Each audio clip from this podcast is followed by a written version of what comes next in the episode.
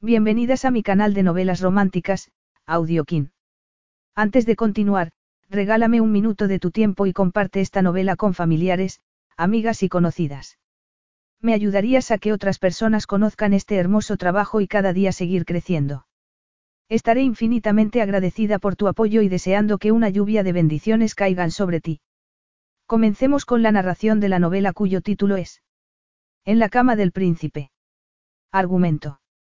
Una acción vale más que mil palabras. La hermosa Mina Art había superado su discapacidad auditiva y se había convertido en una brillante actriz de teatro. Tras haber pasado la noche con un desconocido, apareció en todos los medios de comunicación cuando se supo que se trataba del príncipe de Estorval. Cuando éste la acusó de haberlo utilizado con fines publicitarios, Mina se quedó destrozada y decidió ir a la fría Escandinavia a proclamar su inocencia. Pero se escondió en el coche de él y se quedó dormida. Al despertarse se hallaba en el refugio privado del príncipe Axel. Una intensa nevada los dejó atrapados en la cabaña, y ella intentó descifrar el enigma del atormentado príncipe. Capítulo 1. Allí estaba, de nuevo. Mina se había dicho que no lo miraría, pero al salir al escenario su mirada se dirigió a los espectadores que estaban de pie frente a él y el corazón le dio un vuelco al verlo. El excepcional diseño del Teatro de Globe de Londres permitía a los actores ver el rostro de cada espectador. El teatro era una reconstrucción del de los tiempos isabelinos, un anfiteatro a cielo abierto. Estaba anocheciendo y, para intentar recrear el ambiente del teatro original, se utilizaba una iluminación mínima. Como los focos no la deslumbraban, Mina observó claramente los rasgos cincelados del hombre y su mandíbula resuelta, con una barba incipiente, lo que aumentaba su masculinidad.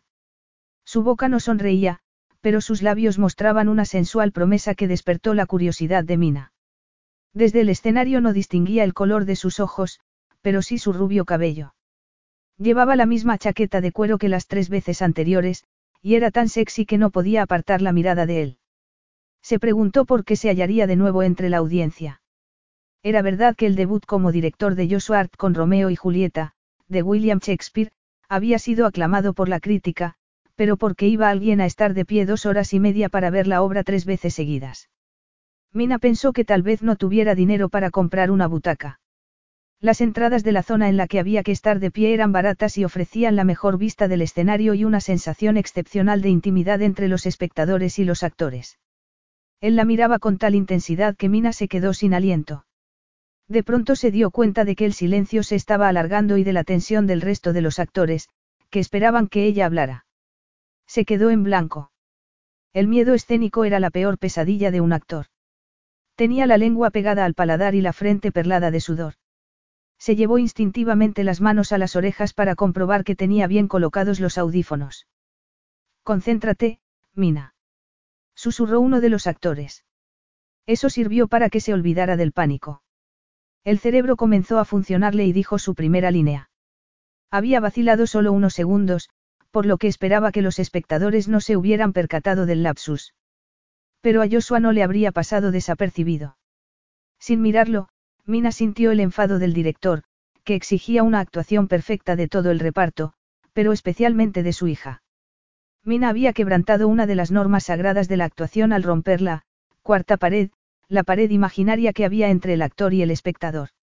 Durante unos segundos había abandonado el papel de Julieta y había vuelto a ser ella misma, Mina Art, una actriz de 25 años parcialmente sorda.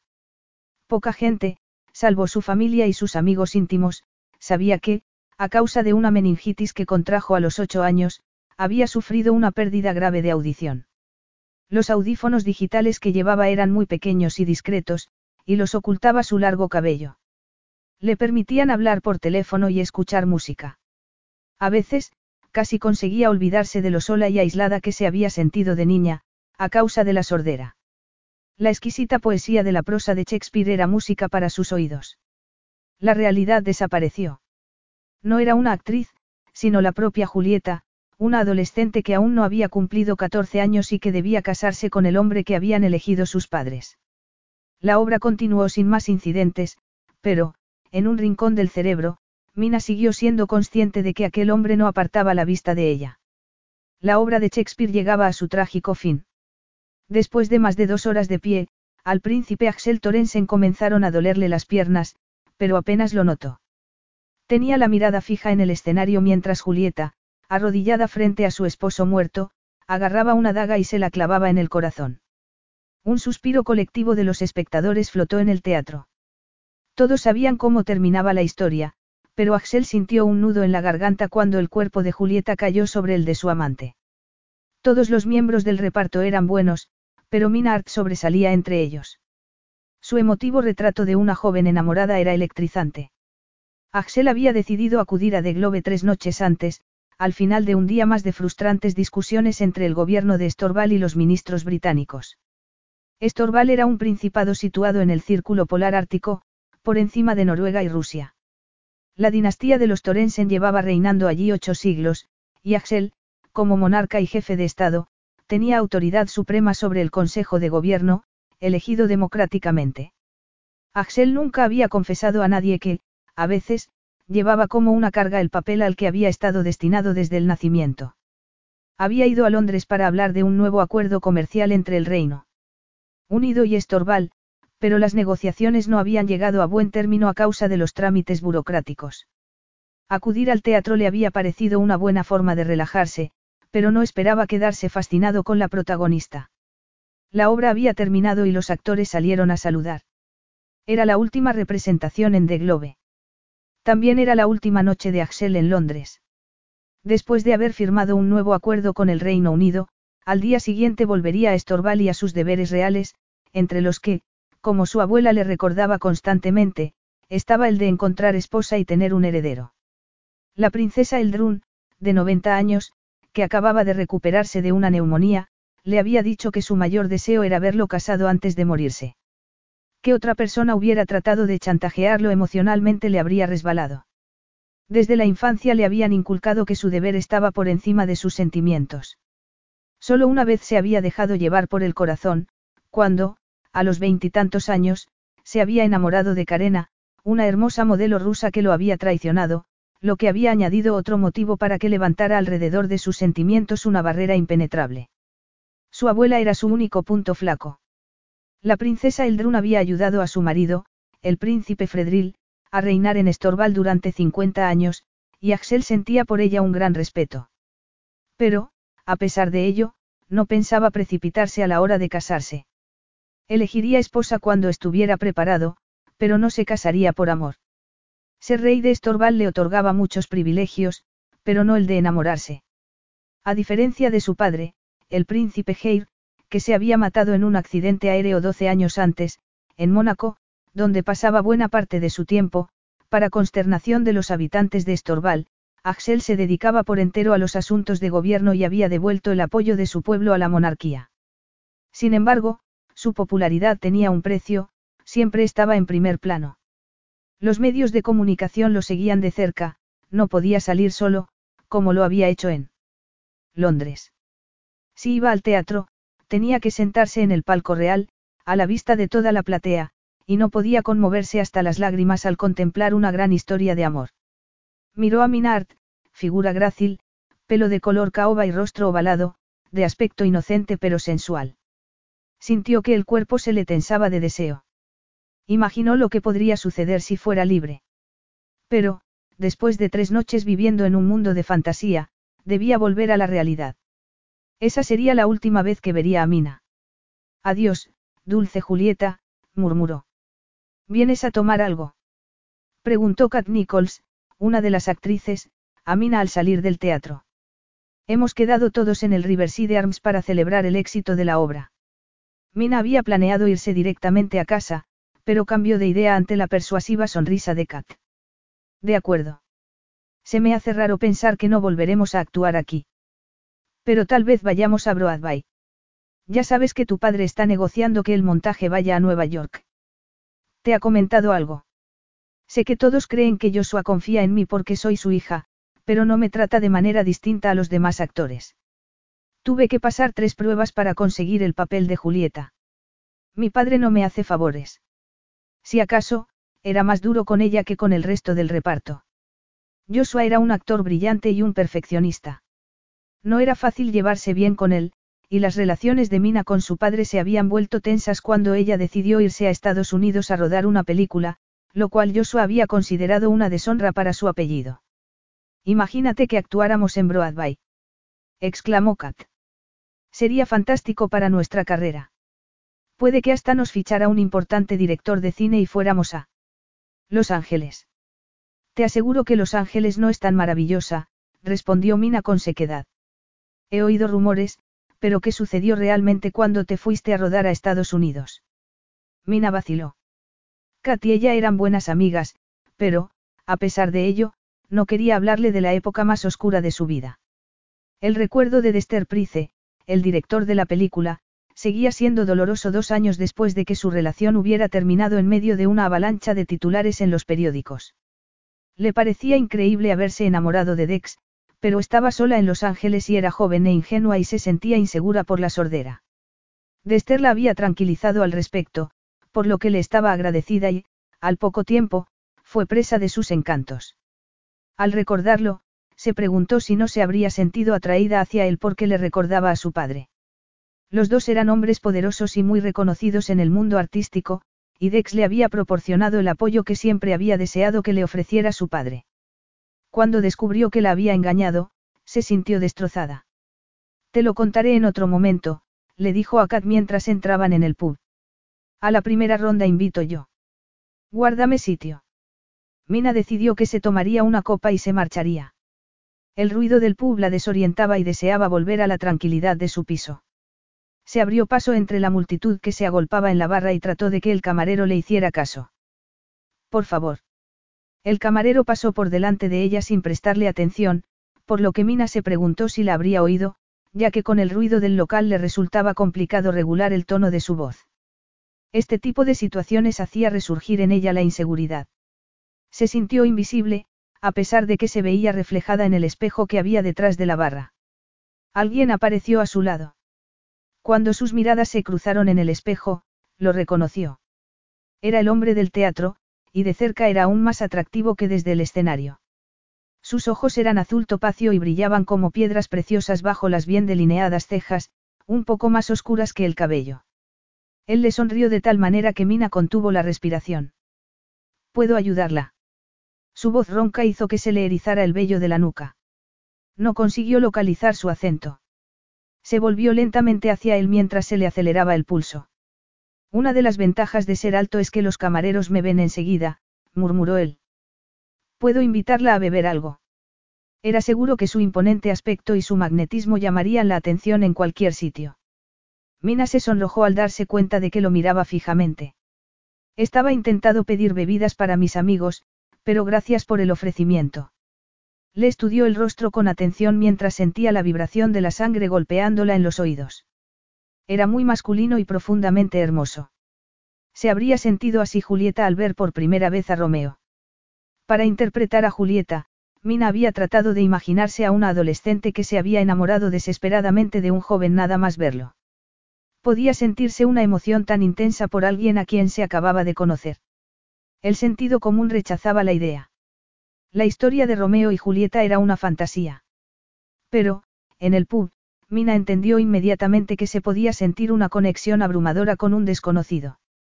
Lo más desconcertante era que aquel hombre también la experimentaba. La observaba con el cuerpo en tensión, como un felino que contemplara a su presa. Alguien la empujó y chocó contra el desconocido. Sus senos rozaron el pecho masculino, y una corriente eléctrica recorrió el cuerpo de Mina. Los pezones se le endurecieron de forma automática. Ahogó un grito y se apartó bruscamente. Él la observó con atención, como si le leyera el pensamiento. Lo he visto en el teatro. ¿Le ha gustado la obra? Preguntó ella. Usted ha estado asombrosa, afirmó él en voz baja e intensa al tiempo que, para sorpresa de Mina, se sonrojaba. También vino anoche y la noche anterior. No pude evitarlo, la miró a los ojos y su magia sensual la atrapó impidiéndole apartar la mirada. Se sentía débil y nerviosa, y se inclinó hacia él, incapaz de controlar la reacción de su cuerpo a la atracción invisible de las feromonas masculinas y de la química sexual que se había establecido entre ambos. Dígame lo que quieren tomar sus amigos y se lo pediré al camarero. Sus amigos. El hechizo se rompió, la mente de ella se despejó y enumeró una lista de bebidas. Minutos después, Mina pagó la ronda, pero cómo iba a atravesar la sala abarrotada con una bandeja llena de bebidas. El desconocido volvió a acudir en su ayuda. Yo la llevaré. ¿Dónde están sentados sus amigos? Kat se sorprendió al verla llegar seguida de un hombre alto y rubio que parecía un vikingo. Este dejó la bandeja en la mesa y Mina se preguntó si debía invitarlo a sentarse con ellos. Y deseó que Kat dejara de mirarlo. Gracias por tu ayuda. Me llamo Mina. Él la miró con ojos risueños. Ya lo sé. Tu nombre estaba en el programa de la obra. Yo soy Axel, dijo él mientras le tendía la mano. No es un nombre inglés, murmuró ella al tiempo que intentaba no pensar en sus dedos que la agarraban con firmeza y que le provocaban cosquillas a lo largo del brazo y el deseo de no retirar la mano. Así es. Soy de Estorval. Eso está cerca de Rusia, ¿verdad? En el círculo polar ártico. Me dejas impresionado. Es un país muy pequeño, y la mayor parte de la gente no tiene ni idea de dónde está. Soy adicta a los crucigramas, y Estorval sale con frecuencia. Esperaba que no pensara que era una persona aburrida que pasaba mucho tiempo sola. La gente creía que los actores llevaban una vida glamurosa, pero no era así. Varias veces, entre una obra y la siguiente, había tenido que dedicarse a limpiar casas o a trabajar en un supermercado. La mayoría de los actores tenían que esforzarse por llegar a fin de mes. Los Art eran una famosa familia dedicada al teatro. Joshua Art estaba considerado el mejor actor saquesperiano de los últimos tiempos. Mina había querido ser actriz desde que era una niña y se había negado a que su discapacidad destruyera su sueño. Pero el sueño se había vuelto amargo en Los Ángeles. Rodar una película allí le había abierto los ojos a lo que suponía la fama, el cotilleo y las murmuraciones. Al regresar a Inglaterra se había replanteado lo que quería hacer con su vida y se había licenciado en dramaterapia. De una cosa estaba segura, no quería que su vida privada volviera a aparecer en las portadas de la prensa sensacionalista. Todavía se estremecía al recordar la humillación que le había supuesto la lectura de detalles falsos y escandalosos sobre su relación con Dester Price, lo que la había llevado a desconfiar de la prensa y, en especial, de un periodista al que acababa de ver entrar en el pub. Este Garrat era quien había escrito un artículo difamatorio sobre su relación con Dester, en el que la había acusado de acostarse con él para promocionar su carrera mientras la esposa de Dester seguía un tratamiento contra el cáncer. Prácticamente, todo el artículo era falso. Mina no se había acostado con Dester, aunque estaba enamorada de él y dispuesta a hacerlo antes de saber que estaba casado. Pero Esteve Garrat no se había preocupado de conocer su versión. ¿Qué hacía el periodista en Inglaterra? A Mina se le cayó el alma a los pies cuando la miró y le dirigió una sonrisa para mostrarle que la había reconocido. Mina miró a Axel. No se conocían, por lo que la curiosa conexión que sentía con él debía de ser producto de su imaginación. Pues encantada de conocerte. Y gracias por tu ayuda. Axel se percató de que lo estaba echando. Era una experiencia desconocida para un príncipe y, en otras circunstancias, lo hubiera divertido, pero, inexplicablemente, sintió celos al ver que Mina miraba a un hombre que acababa de entrar en el pub. Sería su novio. Se recordó que no era de su incumbencia. Lamentó su decisión de haber seguido a Mina hasta allí. De nada, la miró a los ojos y, durante unos segundos, sintió la urgente necesidad de agarrarla de la mano y sacarla de allí para poder estar solos. ¿Qué le sucedía? Aquella fascinación ridícula por Minard tenía que acabar inmediatamente. Que te diviertas, añadió con voz cortante antes de salir del pub sin volverse a mirarla. Minard, qué agradable sorpresa. exclamó este Garrat. A mí no me resulta agradable en absoluto volver a verte, dijo ella con frialdad. Y dudo que te hayas sorprendido de hallarme aquí. Has venido por algún motivo, y creo saber cuál es. El periodista sonrió mostrando unos dientes manchados de nicotina. Un pajarito me ha dicho que pronto debutarás en Broadway. ¿Quién ha sido? Vamos, bonita, todo el mundo quiere saber si tu padre dirigirá Romeo y Julieta en Nueva York. Te habrá contado si va a hacerlo. Dame la exclusiva y me aseguraré de que tengas buenas críticas cuando estrenéis allí. Joshua no me ha contado nada, pero, aunque lo hubiera hecho, no te lo diría. Eres un idiota, Garrat. Te entrometes en la vida privada de la gente en busca de un escándalo y, si no lo hayas, te lo inventas, como hiciste en mi caso, Mina respiró hondo para tratar de contener la irritación. El periodista sonrió con cinismo. Debo compadecerte. No me cuentes trolas sobre los periodistas que respetan la vida privada de los famosos. Los actores necesitan publicidad. No creerás en serio que una película en la que trabajaba una actriz inglesa desconocida habría sido un éxito de taquilla por tus méritos, ¿verdad? La gente fue a verla porque querían conocer al bombón que se acostaba con Dester Price. Al oír sus palabras, a Mina se le revolvió el estómago. Necesitaba salir de allí y respirar aire fresco. Empujó al periodista, incapaz de seguir soportándolo. Me das asco. Kat hablaba con otros miembros del reparto y Mina no la interrumpió. Pensaría que se había ido a casa. Fuera, hacía frío y la fina chaqueta que llevaba no le ofrecía mucha protección contra el viento de aquella noche de octubre. Echó a andar rápidamente hacia el metro. No era tarde, pero no había mucha gente en la calle. Tomó un callejón para atajar. Al fondo, un grupo de jóvenes gritaba. Era evidente que habían bebido. Mina pensó en dar la vuelta y tomar el camino más largo para llegar a la estación, pero estaba cansada. Agachó la cabeza y siguió andando. Al acercarse más al grupo, vio que se estaban pasando lo que supuso que era un porro. Se alarmó porque la actitud de los jóvenes le indicó que estaban esperando a que llegara hasta donde estaban. Se dio la vuelta a toda prisa, pero los jóvenes comenzaron a seguirla. Oye, guapa, ¿por qué no sigues por aquí? Le gritó uno de ellos. Hay una película que se llama Pretty Woman sobre una fulana que se gana la vida en la calle, dijo otro, un cabeza rapada con un tatuaje en el cuello que la alcanzó y se puso frente a ella, de modo que ésta tuvo que detenerse. Vendes tu cuerpo. ¿Cuánto cobras? Mientras el grupo la rodeaba, el chico se rió. Haces descuento a un grupo. Mina tragó saliva e intentó no parecer asustada. Mirad, no quiero problemas, echó a andar, pero se detuvo cuando el cabeza rapada la agarró del brazo. Suéltame. Y, si no me da la gana, ¿qué vas a hacer? Le introdujo la mano en la chaqueta y le desabotonó la camisa. La situación se estaba descontrolando. Los jóvenes estaban borrachos o intoxicados, probablemente las dos cosas, y en aquella fría noche otoñal era poco probable que apareciera alguien para ayudarla. Será mejor que me sueltes. He quedado con un amigo y, si no aparezco, comenzará a buscarme. ¿Y dónde está tu amigo? Aquí, dijo una voz amenazadora. Mina miró hacia el inicio del callejón y el corazón le dio un brinco. La luz de la farola que había detrás del hombre hacía que su cabello rubio pareciera un halo. Era indudable que ningún ángel podía tener un aspecto tan sexy, pero, para ella, muerta de miedo como estaba, era su ángel de la guarda, su salvador. Sorprendido por la interrupción, el cabeza rapada aflojó la mano con la que agarraba el brazo de Mina y ésta se soltó. Axel, dijo medio sollozando, y corrió hacia él. Capítulo 2. Ya pasó, Mina, estás a salvo, murmuró Axel sintiendo cómo temblaba. Cuando ella echó a correr, él abrió los brazos instintivamente y ella se refugió en ellos.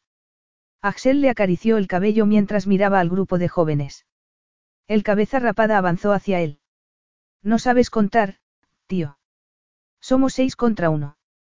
Cierto, pero valgo más que vosotros seis juntos, respondió Axel en tono gélido. Nunca perdía los estribos. Toda una vida controlando las emociones le había enseñado que la ira era mucho más eficaz en frío. Estoy dispuesto a enfrentarme a los seis, pero lo justo es que sea de uno en uno, si sois hombres de verdad. Apartó a Mina con suavidad y le sonrió para tranquilizarla cuando ella se percató de lo que iba a hacer. Axel, no puedes enfrentarte a todos ellos. Él no le hizo caso y se dirigió hacia el cabeza rapada. Si eres el jefe de este grupo de ratas, supongo que querrás ser el primero. El chico lo miró a la cara y vaciló al ver que su adversario era alto y fuerte. Se dio cuenta de que iba a quedar mal frente a sus compañeros, así que retrocedió soltando una sarta de obscenidades. Los otros lo siguieron y desaparecieron al doblar la esquina del callejón. ¿Estás loco? exclamó Mina apoyándose en la pared porque le temblaban las piernas. Podían haber llevado un arma y haberte herido. Lo miró y se sintió más débil al contemplar su rostro y el cabello que le caía sobre la frente. Él se lo retiró y le dedicó una sonrisa que la desarmó. Me las hubiera apañado. Ese gamberro no tenía derecho a tocarte. Te ha hecho daño. Sintió que renacía en él la ira que había sentido al ver que el cabeza rapada agarraba a Mina. No, estoy bien. Oh. Mina se sonrojó al ver que tenía la camisa medio desabrochada y se le veía el sujetador y la parte superior de los senos. Se la abotonó torpemente con dedos temblorosos. Gracias por ayudarme de nuevo, al recordar que se había arrojado en sus brazos, volvió a ponerse colorada. Siento haberme portado como una idiota al abrazarte. No pasa nada. Puedes hacerlo siempre que quieras. Ah. exclamó ella con una voz que no parecía la suya. Pero nada estaba siendo normal aquella noche. Ansiosa por olvidar ese embarazoso momento, Mina cambió rápidamente de tema. ¿Qué haces aquí? Axel no había dejado de hacerse la misma pregunta desde que había salido de The Globe. Lo esperaba el coche, pero cuando el chofer le abrió la puerta se rebeló contra las restricciones que le imponía su forma de vida. Sabía que, en el hotel, los miembros del Consejo de Estorval que lo habían acompañado lo esperaban para hablar del nuevo tratado. Pero sus pensamientos estaban llenos de la tragedia saquesperiana que tanto lo había conmovido, y le resultaba insoportable la idea de ponerse a hablar de política. Era indudable que Aral Petersen, su principal consejero, que además era amigo íntimo de su abuela, lo criticaría por haber despedido al chofer y al guardaespaldas que lo acompañaba en Londres contra la voluntad de Axel, por expreso deseo de su consejero. Después de despedir a ambos, había caminado a lo largo del río y había visto a Mina entrar en el pubie, sin pensárselo dos veces, la había seguido. Lo primero que pensó al verla en la barra fue que, de cerca, era aún más hermosa que en el escenario. Miró sus verdes ojos y tuvo la sensación de que se perdía en ellos. Cuando te fuiste del pub supuse que no volvería a verte, dijo ella en voz baja. Estaba a punto de tomar un taxi cuando te vi salir y, al ver que tomabas este callejón, decidí seguirte. Un callejón mal iluminado no es el sitio adecuado para caminar sola de noche. Me dirigía a mi casa, y este es el camino más corto. ¿Por qué no te has quedado con tus amigos? Creí que ese hombre que entró en el pub y al que miraste era tu amigo. No, no es nadie. Tragó saliva al pensar que el único motivo por el que se había ido del bar había sido para alejarse del periodista. Y volvió a revivir el momento en que el grupo de jóvenes la había rodeado. Se puso muy pálida. ¿Estás bien? Pareces en estado de shock. Mina no iba a reconocer que estaba a punto de romper a llorar. Me siento débil, probablemente porque tengo hambre.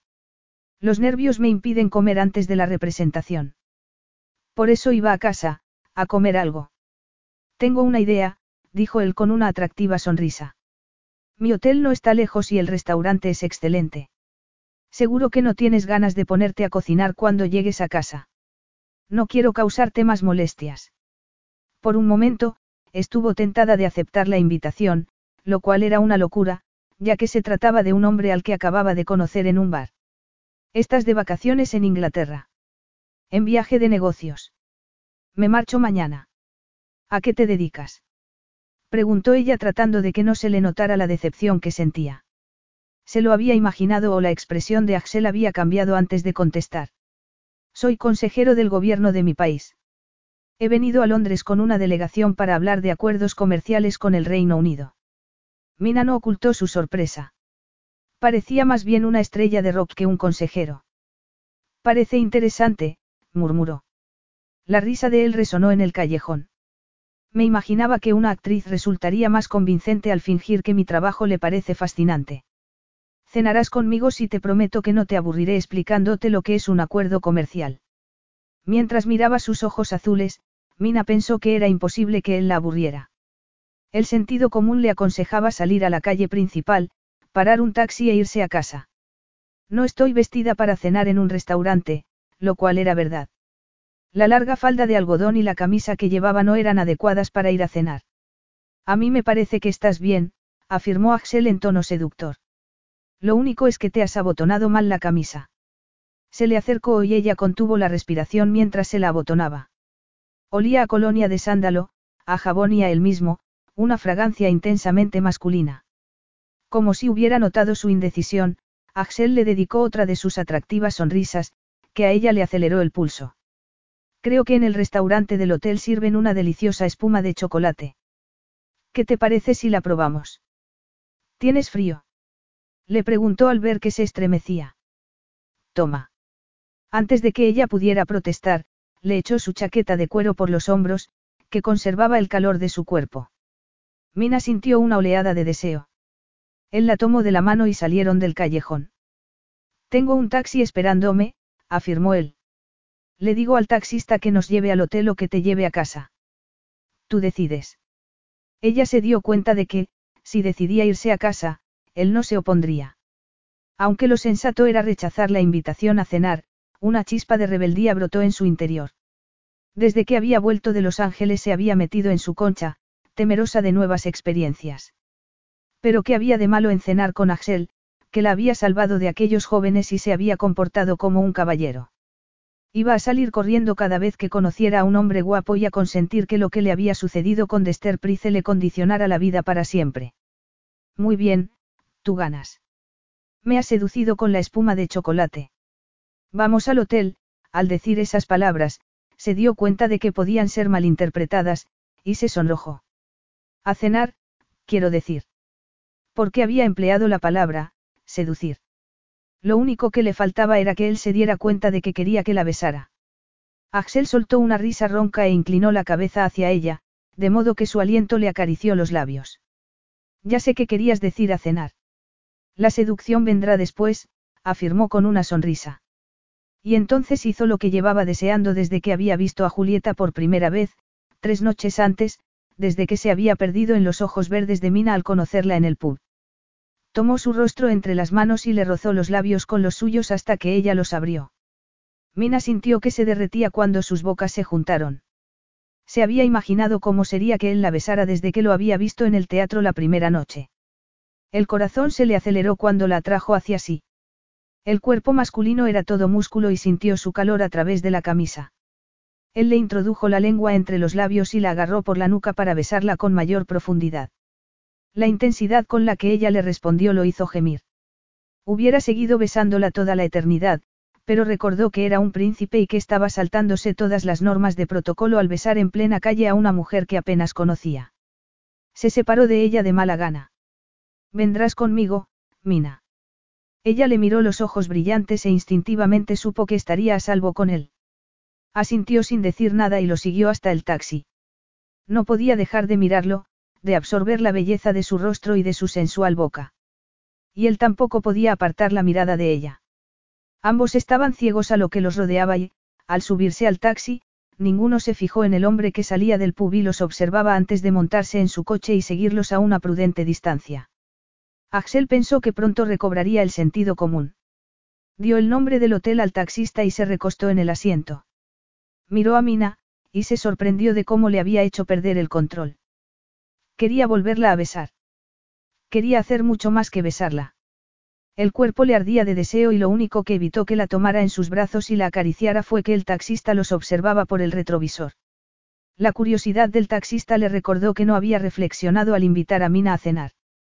Varios periodistas de Estorval lo habían acompañado en el viaje y no desperdiciarían la oportunidad de informar de que el príncipe había aparecido en el hotel con una bella actriz.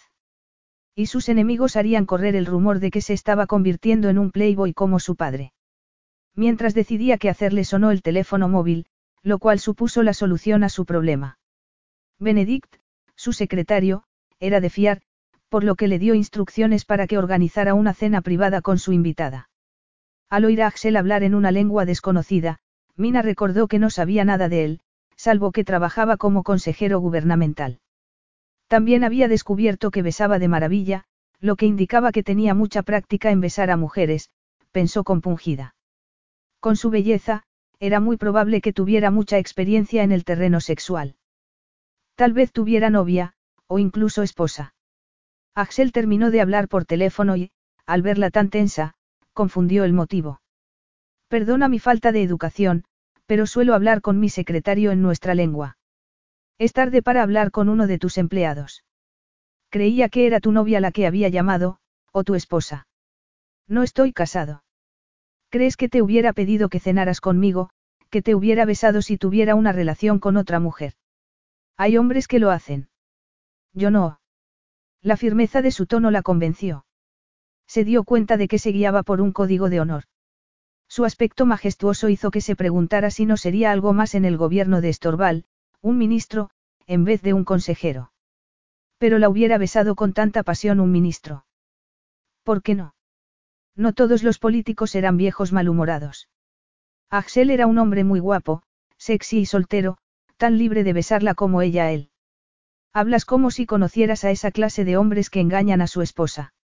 Estaba generalizando. El taxi se detuvo frente a uno de los hoteles más lujosos de Londres. El pánico se apoderó de ella al ver que el portero, con frac y chistera, conducía a un grupo al interior, ellas con vestido de noche y ellos con smoking. No voy vestida adecuadamente para un sitio así. Me había olvidado de que esta noche había un evento benéfico en el hotel. Axel frunció el ceño al ver a un grupo de fotógrafos frente al edificio. Lo que menos deseaba era que lo fotografiaran entrando con una hermosa y conocida actriz. Intercambió unas palabras con el taxista y el vehículo arrancó. Hay otra entrada, le dijo a Mina. Vamos a cenar los dos solos, le explicó mientras ella le devolvía la chaqueta. Yo tampoco estoy vestido para cenar en público. Mina consultó el teléfono móvil y leyó un mensaje de Kat en el que le recordaba que Joshua quería ver a los actores a las 9 de la mañana del día siguiente en The Globe. Le contestó rápidamente y se bajó del coche después de Axel, que la sujetó por la cintura para ayudarla. Ella contuvo la respiración y notó que se le aceleraba el pulso cuando él la atrajo hacia sí. Sin soltarla, la condujo hasta la otra puerta del hotel. Ninguno de los dos se fijó en que un coche había parado detrás del taxi. Atravesaron el lujoso vestíbulo y se dirigieron a los ascensores. Cuando las puertas se cerraron, él le apartó el pelo de la cara. Mina se puso tensa porque, aunque los audífonos que llevaba eran pequeños, resultaban visibles para alguien que estuviera cerca de ella. No tenía sentido contarle lo de su sordera porque no volvería a verlo después de aquella noche. Él le había dicho que se marchaba al día siguiente y no entendía por qué la había invitado a cenar ni por qué ella había aceptado. ¿Qué hacía en un hotel de cinco estrellas con un desconocido? ¿Qué te pasa? Le preguntó él en voz baja. Si has cambiado de idea, diré que te lleven a casa, pero espero que te quedes, prosiguió en un tono que a ella le produjo un escalofrío. Es ridículo que dos desconocidos cenen juntos, le espetó. No sé nada de ti. Sabes que me encanta Shakespeare, y la espuma de chocolate. Y he descubierto que tienes un talento increíble para actuar y besar. No deberías decir eso, susurró ella. Prefieres que diga que besas muy mal. No puedo mentirte, lo haces de maravilla, y solo pienso en lo mucho que deseo volverte a besar. Mina no supo si se sentía aliviada o decepcionada. Las puertas del ascensor se abrieron y siguió a Axel por el alfombrado pasillo. Cuando él abrió la puerta de la suite, ella contempló, sorprendida, una habitación exquisitamente decorada donde la mesa estaba puesta con cubiertos de plata y velas. Jarrones con lirios llenaban el aire de su dulce perfume y la escasa luz de las lámparas creaba un ambiente de intimidad. Axel se dirigió al bar y sacó una botella de champán de la cubitera. La descorchó y llenó dos copas, una de las cuales tendió a Mina. Vamos a tomarnos una copa mientras miramos el menú. Ella tomó un trago y, acto seguido, pensó que beber con el estómago vacío no era una buena idea. Vamos a sentarnos, dijo él mientras dejaba la chaqueta en el brazo de un sofá y se sentaba. Se puso un pie sobre el muslo y estiró el brazo sobre el respaldo. Tenía un aspecto tan indolente y sexy que la idea de sentarse a su lado desbocó el corazón de Mina. Quiero ir al servicio antes de que empecemos a cenar. Es la primera puerta del pasillo a la izquierda. Al contemplar su rostro sofocado en el espejo del cuarto de baño, Mina se dijo que tenía que calmarse. Parecía distinta, más viva. Tenía las pupilas dilatadas a causa de una excitación que era incapaz de controlar. Se mojó las muñecas con agua fría. Pensó en quitarse la chaqueta, pero al verse los pezones, duros como piedras, marcándose bajo la fina camisa, desechó la idea. Tenía que salir y volver a enfrentarse a Axel. Se recordó que era actriz y que podía parecer serena si pensaba que él era un espectador y no lo miraba a los ojos. Volvió al comedor y, sin mirar a Axel, tomó la copa y se bebió el resto del champán. Él estaba mirando por la ventana, pero se volvió al llegar ella. Me gustaría saber qué pensamientos se ocultan tras esos profundos ojos verdes. Me preguntaba cómo alguien que se puede permitir alojarse en un hotel de cinco estrellas compra la entrada más barata en un teatro y se pasa dos horas de pie durante no una, sino tres representaciones. Pero supongo que, como estás aquí en viaje de negocios, tu jefe te pagará el hotel. Axel vaciló. Era evidente que, Aunque Mina había oído hablar de Estorval, desconocía su identidad, pero, por una noche, decidió olvidarse de sus responsabilidades reales. Es verdad que me pagan el hotel. La primera noche que fui al teatro, las únicas entradas que quedaban eran las situadas frente al escenario. Las otras dos noches podría haberme sentado, pero preferí seguirte viendo de cerca. La primera vez que te vi entrar en el escenario me enloqueciste. A Mina le pareció que los pulmones se le habían quedado sin aire. Entendió lo que le decía porque a ella le había pasado exactamente igual al verlo entre los espectadores. Lo miró a los ojos, y notó que el deseo primitivo que vio en ellos reflejaba el que recorría su cuerpo de manera salvaje. Axel, había pronunciado su nombre con la intención de protestar, pero le salió como una invitación, un ruego. Él avanzó hacia ella, o tal vez fue ella la que lo hizo primero. Mina no supo cómo había llegado a sus brazos, que la sujetaban como bandas de acero mientras la atraían hacia su cuerpo al tiempo que él inclinaba la cabeza y la besaba en la boca. Capítulo 3. Axel la besó con creciente pasión hasta que Mina comenzó a temblar de deseo. Cuando sus bocas se separaron, ésta lo besó en la mejilla y arqueó el cuello mientras él lo recorría con los labios, pero, cuando le colocó el cabello detrás de la oreja, ella volvió la cabeza para que no le viera el audífono. Él le acarició los hombros y descendió por la espalda hasta llegar a las nalgas. La empujó hacia su pelvis y ella percibió la inequívoca dureza de su excitación. Tal vez hubiera debido separarse de él en aquel momento, pero era incapaz de controlar su propio deseo. No te haces una idea de las veces que en los últimos tres días he imaginado que hacía esto, abrazarte, besarte, dijo él con voz ronca, hacerte el amor. Amina, el corazón le dio un vuelco al pensar en las consecuencias de aquello. Contemplaba realmente la posibilidad de hacer el amor con un hombre al que había conocido hacía unas horas. Era una locura, pero no había pensado en él constantemente desde que lo había visto en el teatro. Y estaba allí, con él, y el deseo la consumía. Recurriendo a los últimos restos de cordura que le quedaban, dijo con desesperación. Yo no hago estas cosas. No me voy con un desconocido a un hotel. Él hizo una mueca. Me creerás si te digo que también es una experiencia nueva para mí, cielo. Las restricciones de su puesto rara vez le proporcionaban la oportunidad de conocer a una mujer en un bar. Al invitar a Mina al hotel, había pensado que solo lo guiaba el deseo de conocerla mejor. Pero en el momento en que se quedaron solos y la miró a los ojos, su contención se evaporó ante la fuerza de su deseo. Nunca me había sentido así. Nunca había deseado a una mujer tanto como a ti. Como se suponía que estaban allí para cenar, Axel pensó que si se sentaban y miraban el menú aquella locura pasaría. ¿Tienes hambre? Se lo preguntó en un tono tan bajo que ella no le oyó, pero le leyó los labios y recordó que no había comido nada desde la hora del desayuno. Se sentía un poco mareada a causa del champán. Sí. Pedimos la cena. Ella vaciló durante unos segundos. No es comida lo que quiero. Él dijo algo en su lengua, que ella no entendió, aunque le bastó ver el brillo de sus ojos mientras la atraía hacia sí y volvía a besarla. No protestó cuando la tomó en brazos y entró por una puerta. Cuando la dejó en el suelo, vio que estaban en un enorme dormitorio con una inmensa cama. Él volvió a unir su boca a la suya y ella sucumbió instantáneamente a la sensual maestría de sus besos. Apenas se dio cuenta de que él le quitaba la chaqueta, le desabotonaba la camisa y se la echaba hacia atrás. Los pezones resaltaban provocativos bajo el tejido semitransparente del sujetador. Axel le pasó el dedo suavemente por ellos. Eres aún más hermosa de lo que imaginaba. Me dejas sin aliento. Le desabrochó el sujetador, y ella no se lo impidió. Ni siquiera el gruñido que él lanzó traspasó la bruma de irrealidad que había descendido sobre ella, y se estremeció de excitación cuando la prenda cayó y sus senos se desparramaron en las manos de Axel. Lo miró a los ojos, que brillaban con ferocidad, lo cual la hizo consciente de su feminidad y atractivo sexual. La sensación de irrealidad aumentó. Le parecía increíble que sus fantasías se estuvieran haciendo realidad. Se lo había imaginado besándola y desnudándola y, en aquel momento, Axel le bajó la cremallera de la falda, que cayó al suelo. Dulce Julieta, murmuró él mientras tomaba un pezón entre los labios. Ella gritó y arqueó el cuerpo para ofrecerle los senos y él le besó los pezones hasta que estuvieron hinchados y blandos. Ella quería acariciarlo como él la estaba acariciando, por lo que le desabotonó la camisa y se la abrió. La piel le brillaba como el satén sobre los músculos abdominales.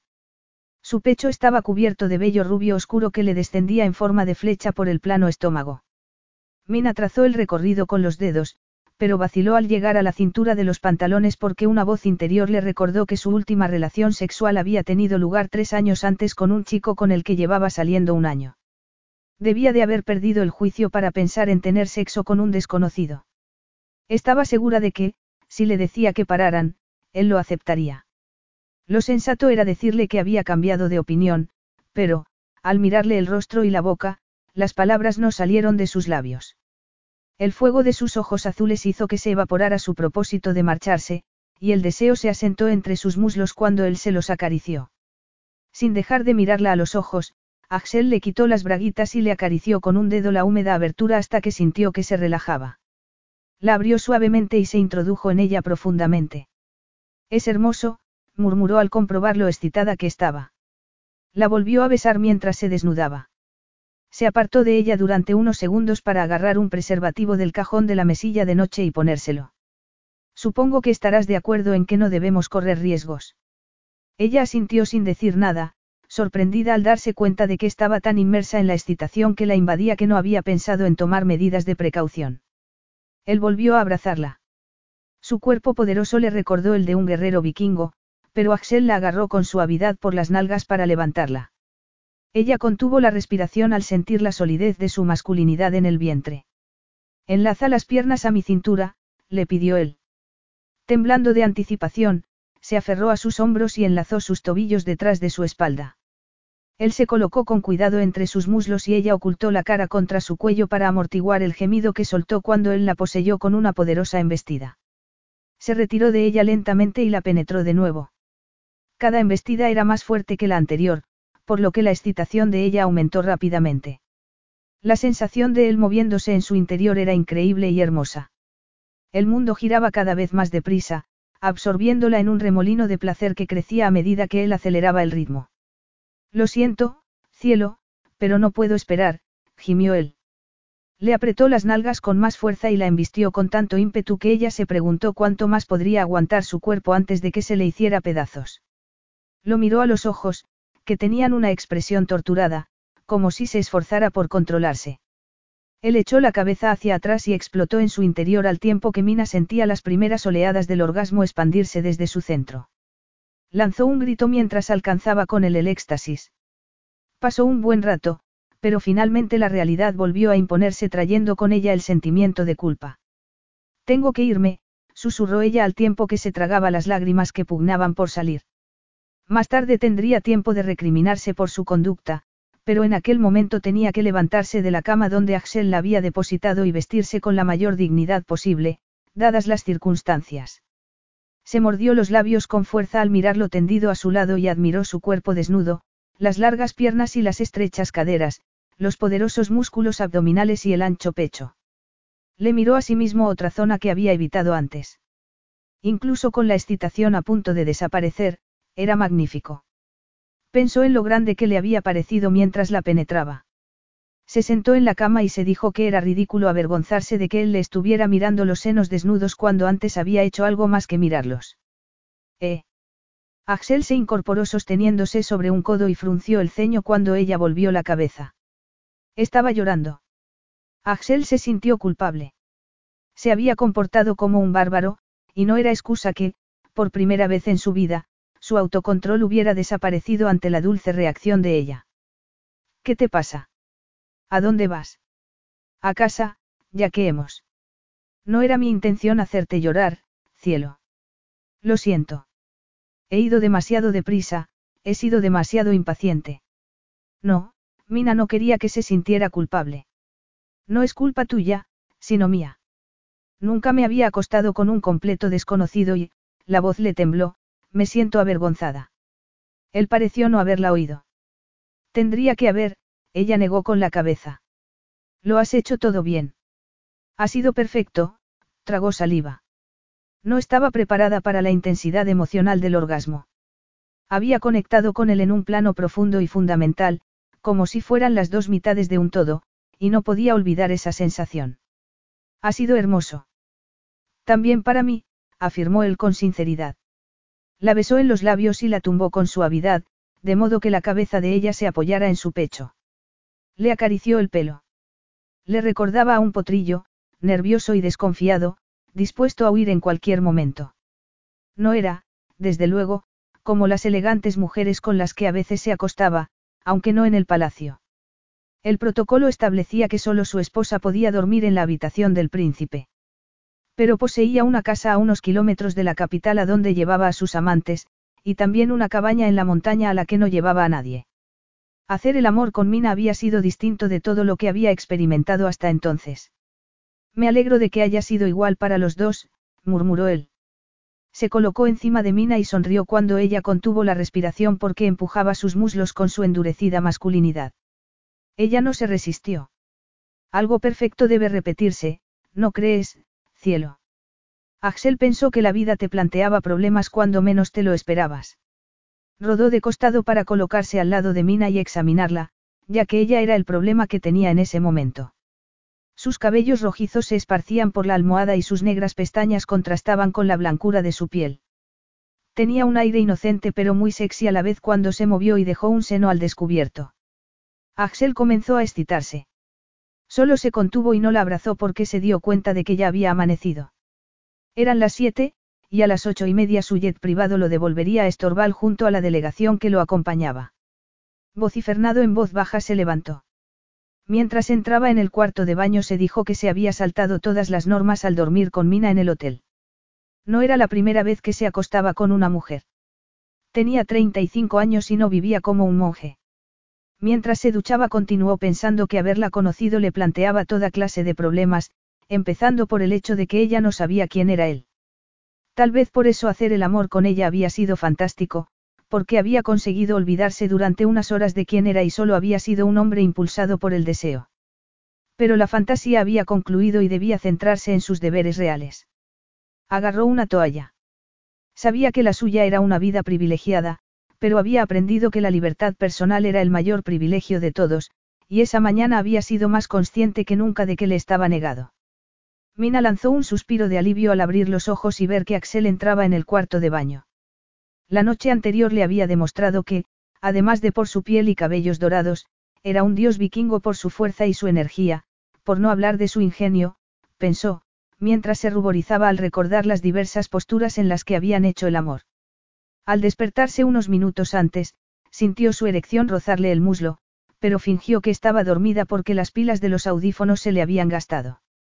No sabía cómo reaccionaría él si le contaba que era parcialmente sorda. A pesar de la noche pasada, Axel seguía siendo un desconocido para ella.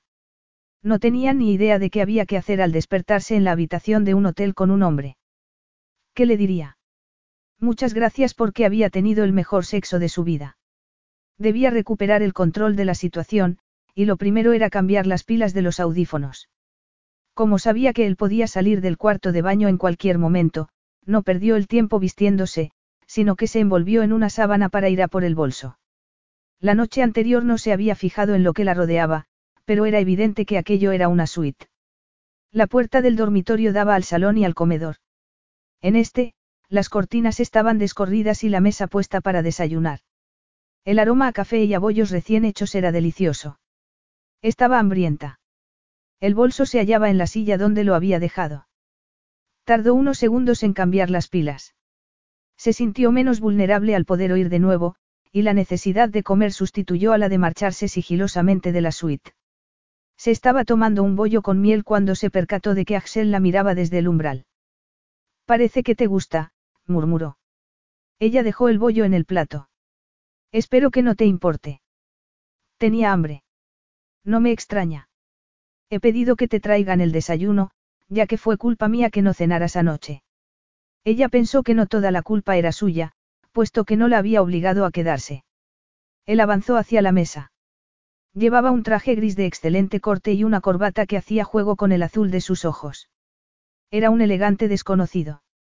Voy a vestirme, farfulló ella. Quédate como estás, la tomó por los hombros y la atrajo hacia sí. Hacer el amor contigo ha sido increíble, y desearía que la noche hubiera sido eterna. El corazón de Mina dio un brinco cuando él se inclinó y la besó, ya que no sabía cómo reaccionaría Axel después de la noche de pasión que habían pasado, y se había preparado mentalmente para oírle decir que había sido un error. La ternura con que la besó le resultó inesperada. Cerró los ojos y sintió que se derretía, guiada por su sensual maestría. Pasó mucho tiempo antes de que sus bocas se separaran. Sabes a miel, afirmó él con voz ronca al tiempo que apartaba las manos de sus hombros contra su voluntad. Me espera el coche para llevarme al aeropuerto, pero, por supuesto, te llevará a casa antes.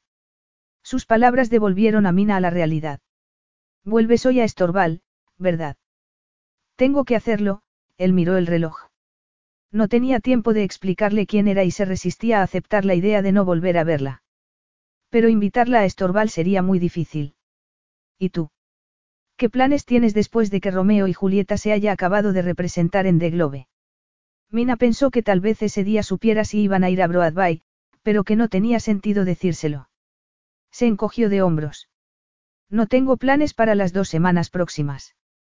Voy a descansar. Tengo que ir a París el fin de semana que viene y pensaba quedarme un par de días para hacer turismo. Axel hizo una pausa y la miró a los ojos. ¿Te gustaría pasar el fin de semana conmigo? Axel quería verla en París, la ciudad de los amantes. Trató de responder con calma, a pesar de que el corazón le latía a toda velocidad. Podría ser divertido. Te lo garantizo, afirmó él con los ojos brillantes. En ese momento le sonó el teléfono móvil. Era su secretario. Perdona, pero debo contestar. Mina volvió al dormitorio a toda prisa y se dio una ducha rápida. Sería un error dar demasiada importancia al hecho de que la hubiera invitado a ir a París, pero significaba que quería conocerla mejor, no solo en el dormitorio. Toda una vida de práctica permitió a Axel dedicarle una sonrisa, que ocultaba la tensión que sentía, cuando ella volvió al comedor. La condujo al ascensor. Te espera el coche en la parte de atrás del hotel. Se preguntó lo que significaría el breve mensaje de su secretario, ha surgido un problema. Esperaba que el acuerdo comercial no se hubiera ido a pique. Llegaron al vestíbulo y salieron por la puerta por la que habían entrado la noche anterior. Una ráfaga de viento levantó la falda de Mina y le dejó los muslos al aire. Trató de bajársela. Otra fuerte ráfaga de viento hizo que perdiera el equilibrio, y Axel la agarró por la cintura mientras bajaban los escalones del hotel. Aquí, Mina. Gritó una voz y un flash iluminó la calle gris. Cuando Axel volvió la cabeza hacia la luz, la misma voz gritó. Príncipe Axel, fantástico. Mina, eres una estrella. Te pedí una exclusiva. Esto va a ser portada y me hará rico. ¿Qué? Axel observó el rostro pálido de Mina antes de fulminar con la mirada al hombre que estaba en la acera de enfrente, con una cámara con teleobjetivo. El chofer de Axel aparcó y se bajó de un salto, pero el secretario ya había abierto la puerta trasera. Rápido, señor. Axel empujó a Mina al interior antes de montarse en el vehículo. El chofer cerró la puerta. Mientras el coche se alejaba, Axel miró al hombre con gafas sentado frente a él. ¿Quieres decirme qué pasa, Benedict? Capítulo 4. Benedict Lindburg, secretario de Axel, hizo una mueca. Los paparazzi están frente a la entrada principal del hotel, pero veo que no han podido salir por detrás sin que los vieran. Axel miró hacia atrás y vio que el periodista enfocaba la parte trasera del coche. Lo reconozco, miró a Mina. Ese hombre entró anoche en el pub y lo miraste como si lo conocieras. Me dijiste que no era nadie. ¿Quién es ese hombre, cielo? Perdone, señor, pero tiene usted un problema, dijo Benedict en voz baja al tiempo que le pasaba un periódico. Axel tardó unos segundos en echar un vistazo a la portada. Lanzó una vociferación. ¿Qué posibilidades hay de que esta historia no vaya a más? Preguntó a su secretario. Ninguna. La foto de la señorita Arti usted entrando anoche en el hotel por la puerta de atrás ya la han recogido los medios de Estorval y se ha convertido en titular. Las fotos que les acaban de hacer aparecerán, sin duda, en las redes sociales. Benditos paparazzi. No lo entiendo, dijo Mina con voz temblorosa. Se había quedado muda de la sorpresa al ver a Esteve Garrat saliendo del hotel, pero la reacción de Axel la había dejado confusa. ¿Qué importa que nos vieran entrar en el hotel anoche? Recordó que Esteve Garrat lo había llamado, Príncipe Axel. Miró la portada del periódico, en la que se los veía entrar abrazados. Encima de la foto, el titular decía, El príncipe y la actriz. Asombrada, miró a Axel mientras trataba de recordar lo que sabía de Estorval. Era un principado, como Mónaco, un estado independiente gobernado por un monarca. Darse cuenta de la verdad le produjo el efecto de un jarro de agua fría. Eres un príncipe. El príncipe Axel II, gobernador de Estorval, respondió Benedict en tono seco mientras miraba con desaprobación su ropa arrugada. ¿Y quién es usted? Benedict Lindburg, secretario de Su Alteza. Su Alteza. Mina miró a Axel al tiempo que se preguntaba si estaba a punto de despertarse. Si la noche anterior le había parecido irreal, los sucesos de esa mañana eran increíbles. ¿Por qué no me lo dijiste? Él la miró de forma extraña. Insistes en que no desconocías mi identidad cuando nos conocimos en el pub. Claro que sí, Mina vaciló al ver que él apretaba los labios con fuerza. Su rostro parecía esculpido en mármol. Axel. Alguien tiene que haber dado el soplo a la prensa de que entraríamos en el hotel por la puerta trasera, dijo él con voz inexpresiva. Aquello no tenía sentido. Nadie sabía que había invitado a Mina al hotel, excepto la propia Mina. Rechazó tajantemente la posibilidad de haber cometido el peor error de su vida, pero un recuerdo se le introdujo sigilosamente en la mente como una serpiente. Mandaste un mensaje por el móvil cuando llegamos en taxi al hotel. Se lo mandé a mi amiga Kat para confirmarle que estaría en la reunión de los actores de la obra esta mañana, en el teatro. Te lo enseñaré si no me crees, lo miró a los ojos y se quedó de piedra ante la frialdad de su mirada. El secretario rompió el tenso silencio. La reunión es para hablar del anuncio que ha hecho a la prensa Joshua Art esta mañana de que la compañía irá a Broadway con Romeo y Julieta. Lo ha anunciado. No he hablado con mi padre, pero sabía que estaba en negociaciones para llevar la obra a Nueva York. El anuncio ha recibido mucha atención en los medios, sin duda por las especulaciones sobre su relación con el príncipe Axel, afirmó Benedict con sequedad. Axel masculló una vociferación. Desde que gobernaba Estorval, nunca había bajado la guardia ni había cometido un desliz, hasta que unos ojos verdes lo habían hecho perder la cabeza. Estaba avergonzado. Tal vez fuera tan débil como su padre.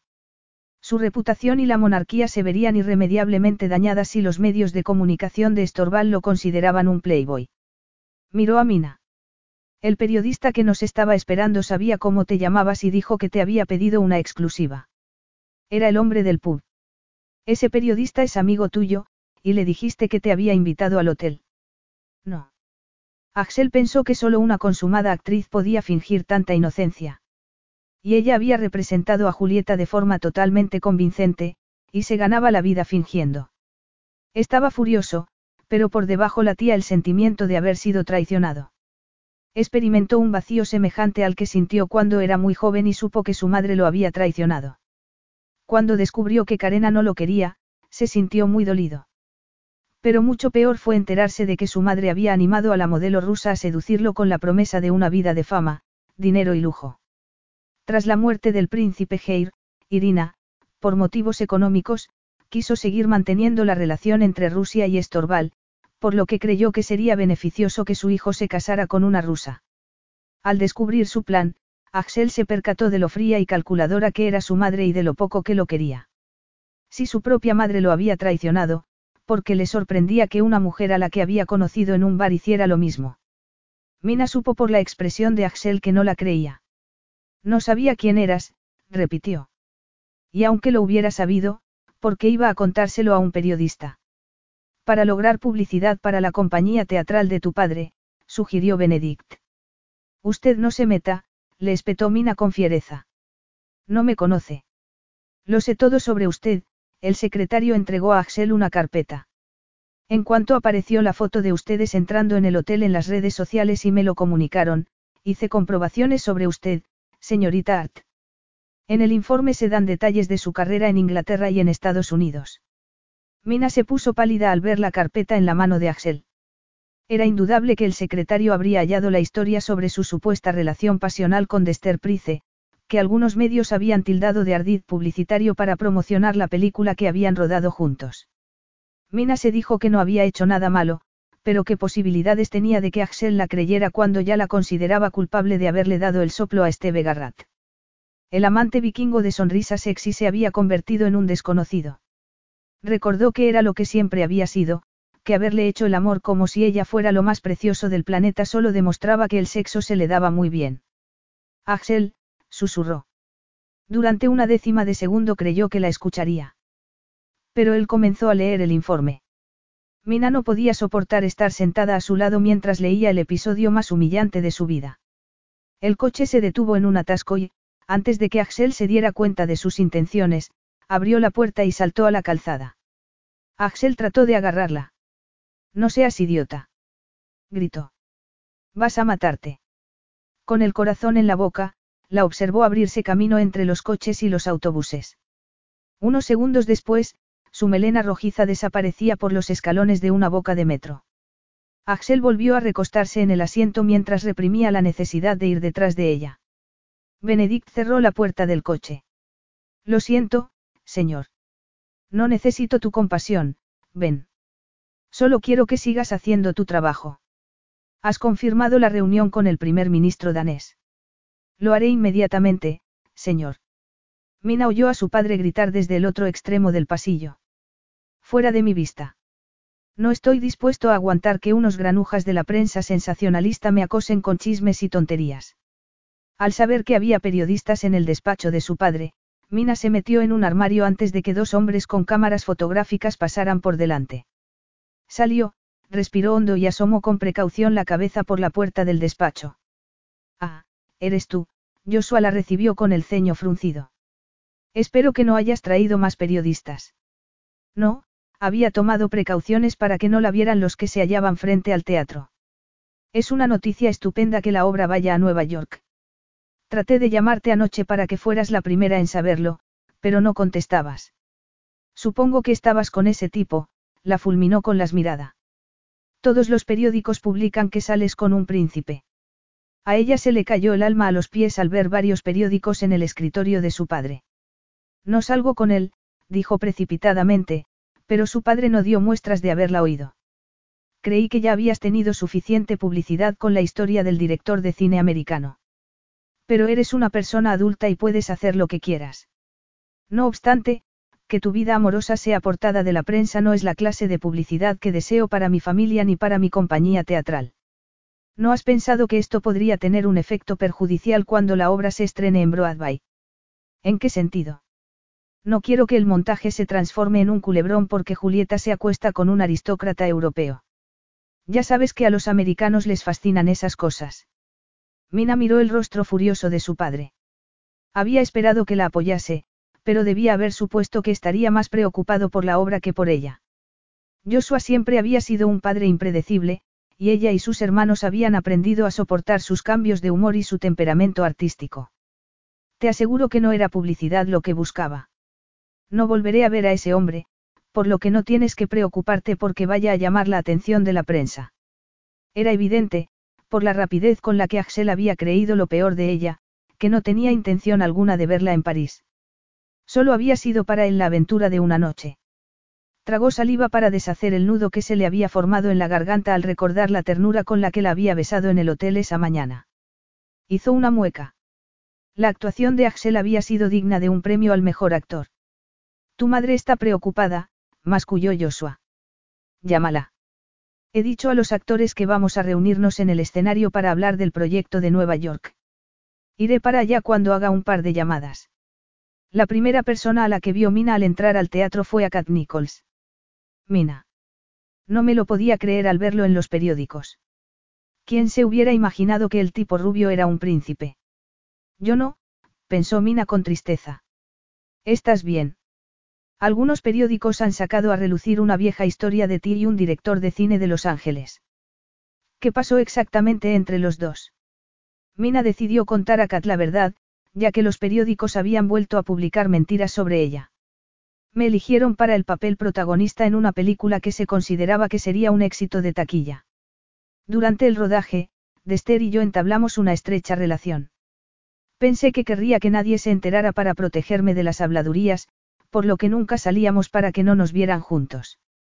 Pero un periodista consiguió sacarnos unas fotos. Solo lo besé una vez, pero las fotos en toda la prensa parecían demostrar que teníamos una relación pasional. Resultó que él estaba casado, aunque me había dicho que estaba divorciado. Para colmo, su mujer tenía cáncer de mama. Por Dios. exclamó Kat. Qué terrible para ella y para ti. La prensa publicó que había destrozado el matrimonio y que no tenía corazón.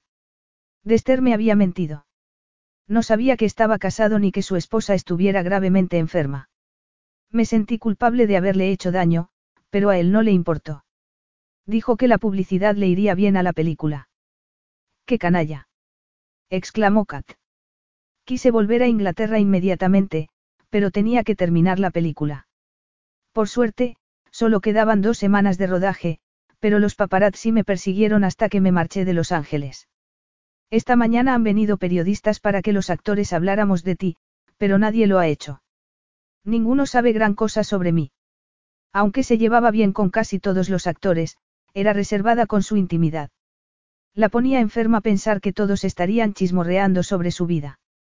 Si Axel le hubiera dicho quién era, no hubiera ido a su hotel. Fue con Kata reunirse con los demás, que estaban en el escenario. El ruido de las conversaciones cesó y se produjo un tenso silencio hasta que uno de ellos dijo. Eso sí que ha sido un buen ardid publicitario, Mina. La historia de tu relación con un príncipe que es uno de los solteros más cotizados de Europa ha tenido una repercusión mundial el mismo día en que se anuncia que el montaje de Romeo y Julieta va a Broadway. Con el interés que se ha despertado en los medios de comunicación, creo que las entradas se agotarán en Nueva York. Mina no estaba dispuesta a que sus compañeros notaran lo humillada que se sentía. Durante su infancia, al ser sorda en una escuela para niños normales, se había creado una coraza para protegerse cuando se burlaban de ella por ser distinta. Actuar se había convertido en un modo de sobrevivir, por lo que, en aquel momento, recurrió a toda su habilidad teatral para salir de la embarazosa situación en la que se hallaba. Sí, me encanta que me hayan hecho fotos con un príncipe. Parece que la historia está en todas las cadenas de televisión americanas, por lo que los neoyorquinos sabrán que la obra se estrenará pronto allí. Creo que tienes razón, que llenaremos todas las noches. Varios actores la vitorearon, pero Kat le susurró. Está aquí, Mina. Ella se volvió y vio que un vikingo de cabello dorado la miraba. Incluso a la distancia que los separaba, se quedó helada ante la frialdad de su mirada. Él no abrió la boca. No lo decía en serio, dijo ella. En silencio, él la miró unos segundos más, se dio la vuelta y se fue. Te juro que no sabía quién eras, gritó ella. Pero Axel no se volvió y, al cabo de unos segundos, desapareció. Se marchó sin darle la oportunidad de explicarse. ¿Quién era ese hombre frío que había sustituido al tierno amante de la noche anterior? Habían aparecido en la prensa por su culpa. Su posición real lo hacía presa de los paparazzi. Esteve Garrat debió de reconocerlo en el pub, ver que subían juntos a un taxi y seguirlos al hotel. Y había conseguido la exclusiva que buscaba. Reprimió un sollozo. Axel se había negado a escucharla, del mismo modo que solía hacerlo su padre. Al perder la audición, Mina también perdió la seguridad en sí misma a la hora de hablar. Tras años de terapia vocal había mejorado, pero en su interior seguía viva la niña insegura que se sentía atrapada y sola en un mundo silencioso. Furiosa, atravesó el teatro corriendo al tiempo que vociferaba a Axel por no haberla escuchado. Ella conseguiría que le prestara atención. Pero al llegar a la salida no lo vio por ninguna parte. Los periodistas que había en la puerta se arremolinaron a su alrededor y la acosaron a preguntas. Mina cerró de un portazo en el mismo momento en que Kat llegaba corriendo. Joshua está furioso. ¿Quiere saber por qué invitaste al príncipe al teatro? Mina gimió. Era imposible enfrentarse a su padre cuando estaba de mal humor. Pero entendía que estuviera enfadado con ella. El anuncio de las representaciones de Romeo y Julieta debería haber sido un momento cumbre de la carrera de Joshua, pero ella le había robado el protagonismo involuntariamente. Tengo que salir de aquí. Mi coche está aparcado en la parte de atrás, dijo Kat. Pero, Mina, esta mañana he pasado por delante de tu casa y había periodistas en la puerta. No voy a casa, respondió ella con determinación. Me llevas al aeropuerto. Benedict Lindburg, sentado en la parte delantera de la limusina, miró el rostro de Axel cuando se subió al vehículo y, prudentemente, no dijo nada. Axel pensó que al menos su secretario sabía cuándo reservarse la opinión. Activó la pantalla que lo separaba de los ocupantes de la parte delantera. Era poco probable que su principal consejero demostrara la misma diplomacia. Hizo una mueca al oír que sonaba el móvil y ver que era Aral Petersen quien llamaba. Es un asunto personal, le explicó Axel con sequedad, en respuesta a la pregunta de por qué había retrasado el vuelo de vuelta a Estorval. Veo que ha anulado todas las reuniones que tenía esta tarde. Si tiene algún problema, señor, espero resultarle de ayuda. El problema, como Aral sabía perfectamente, era la fotografía de Mina y el que había aparecido en todos los periódicos del mundo. Pero el verdadero problema era él. Vociferó el impulso que lo había llevado a pedirle al chofer, de camino al aeropuerto, que diera la vuelta y lo llevara a De Globe. Había recordado que la noche anterior había un evento solidario en el hotel y que había periodistas en la puerta principal, y tal vez en el resto de las entradas, por lo que podría haberse equivocado al acusar a Mina de haber pasado la información al periodista. El artículo en el que se describía la relación de ella con el director de cine americano no hablaba en su favor, pero a Axel le costó trabajo reconocer que la joven bonita y sin corazón que describía el periódico fuera la misma que había conocido, con aquel aspecto inocente que lo había conmovido. Pero ya sabía que era fingido. Después de haber oído lo que Mina había dicho en el teatro, había descubierto la verdad. Y saber que Mina era tan calculadora y mercenaria como su madre y Karena lo había llenado de ira. La fotografía del periódico puede tener repercusión en Estorval, dijo Aral Petersen. Me temo que a la gente le recordará la imagen de Playboy de su padre, por lo que es imprescindible concebir una estrategia para limitar los daños. Usted podría hacer una declaración negando tener relación alguna con la señorita Art, aunque sería poco creíble, ya que hay una segunda foto en la que se los ve salir juntos del hotel. Supongo que no volverá a verla. Los habitantes de Estorval no aprobarán su aventura con ella, y creo que no necesito recordarle que su deber está por encima de todo lo demás. Axel apretó los dientes. Tienes razón, no hace falta que me recuerdes cuál es mi deber. Tú, Aral, más que nadie, sabes los sacrificios que he hecho para asegurar la estabilidad del país cuando estaban a punto de producirse disturbios. Solo tú sabes que Karena me dio un hijo ilegítimo, que murió, pero cuya breve existencia llevo ya ocho años manteniendo en secreto porque sabía que debía centrarme en gobernar Estorval y en tratar de reparar el daño que mi padre había causado a la monarquía. Su tono se endureció al tratar de ocultar sus emociones. No me recuerdes cuál es mi deber, Aral. Cuando me coronaron, juré que satisfaría las expectativas de mi pueblo con respecto a su príncipe, pero he pagado un precio que me perseguirá siempre. Una vez concluida la llamada, Axel apoyó la cabeza en el respaldo del asiento. Lo había dado todo por Estorval. Se había esforzado en ser perfecto, aunque eso hubiera supuesto tener que ocultar la pena por la pérdida de su hijo. El niño había nacido en Rusia y solo había vivido unas semanas. Perder a Finn lo había destrozado. Cada vez que su abuela le recordaba la necesidad de tener un heredero, él recordaba a su hijo, y el dolor reaparecía. Pero su abuela no sabía cómo se sentía. Nadie en el mundo, salvo Aral, sabía nada del nacimiento de Finn. Volvió a pensar en Mina y, por algún motivo inexplicable, el dolor se intensificó. Hizo una mueca. Aunque había tenido sexo con ella, se dijo que no lo había conmovido en el plano emocional. Había enterrado su corazón junto a su hijo, y el príncipe de hielo, como lo llamaban sus empleados a sus espaldas, era incapaz de sentir. Capítulo 5. Mina no estaba preparada para el frío polar que sintió al salir del edificio del aeropuerto de Estorval. ¿Estás segura de lo que vas a hacer? Le había preguntado Kat al dejarla en el aeropuerto de Heathrow. ¿Y dónde está Estorval? Es una isla situada en la frontera norte entre Noruega y Rusia. Kate miró la fina falda de algodón y la chaqueta que su amiga llevaba puestas.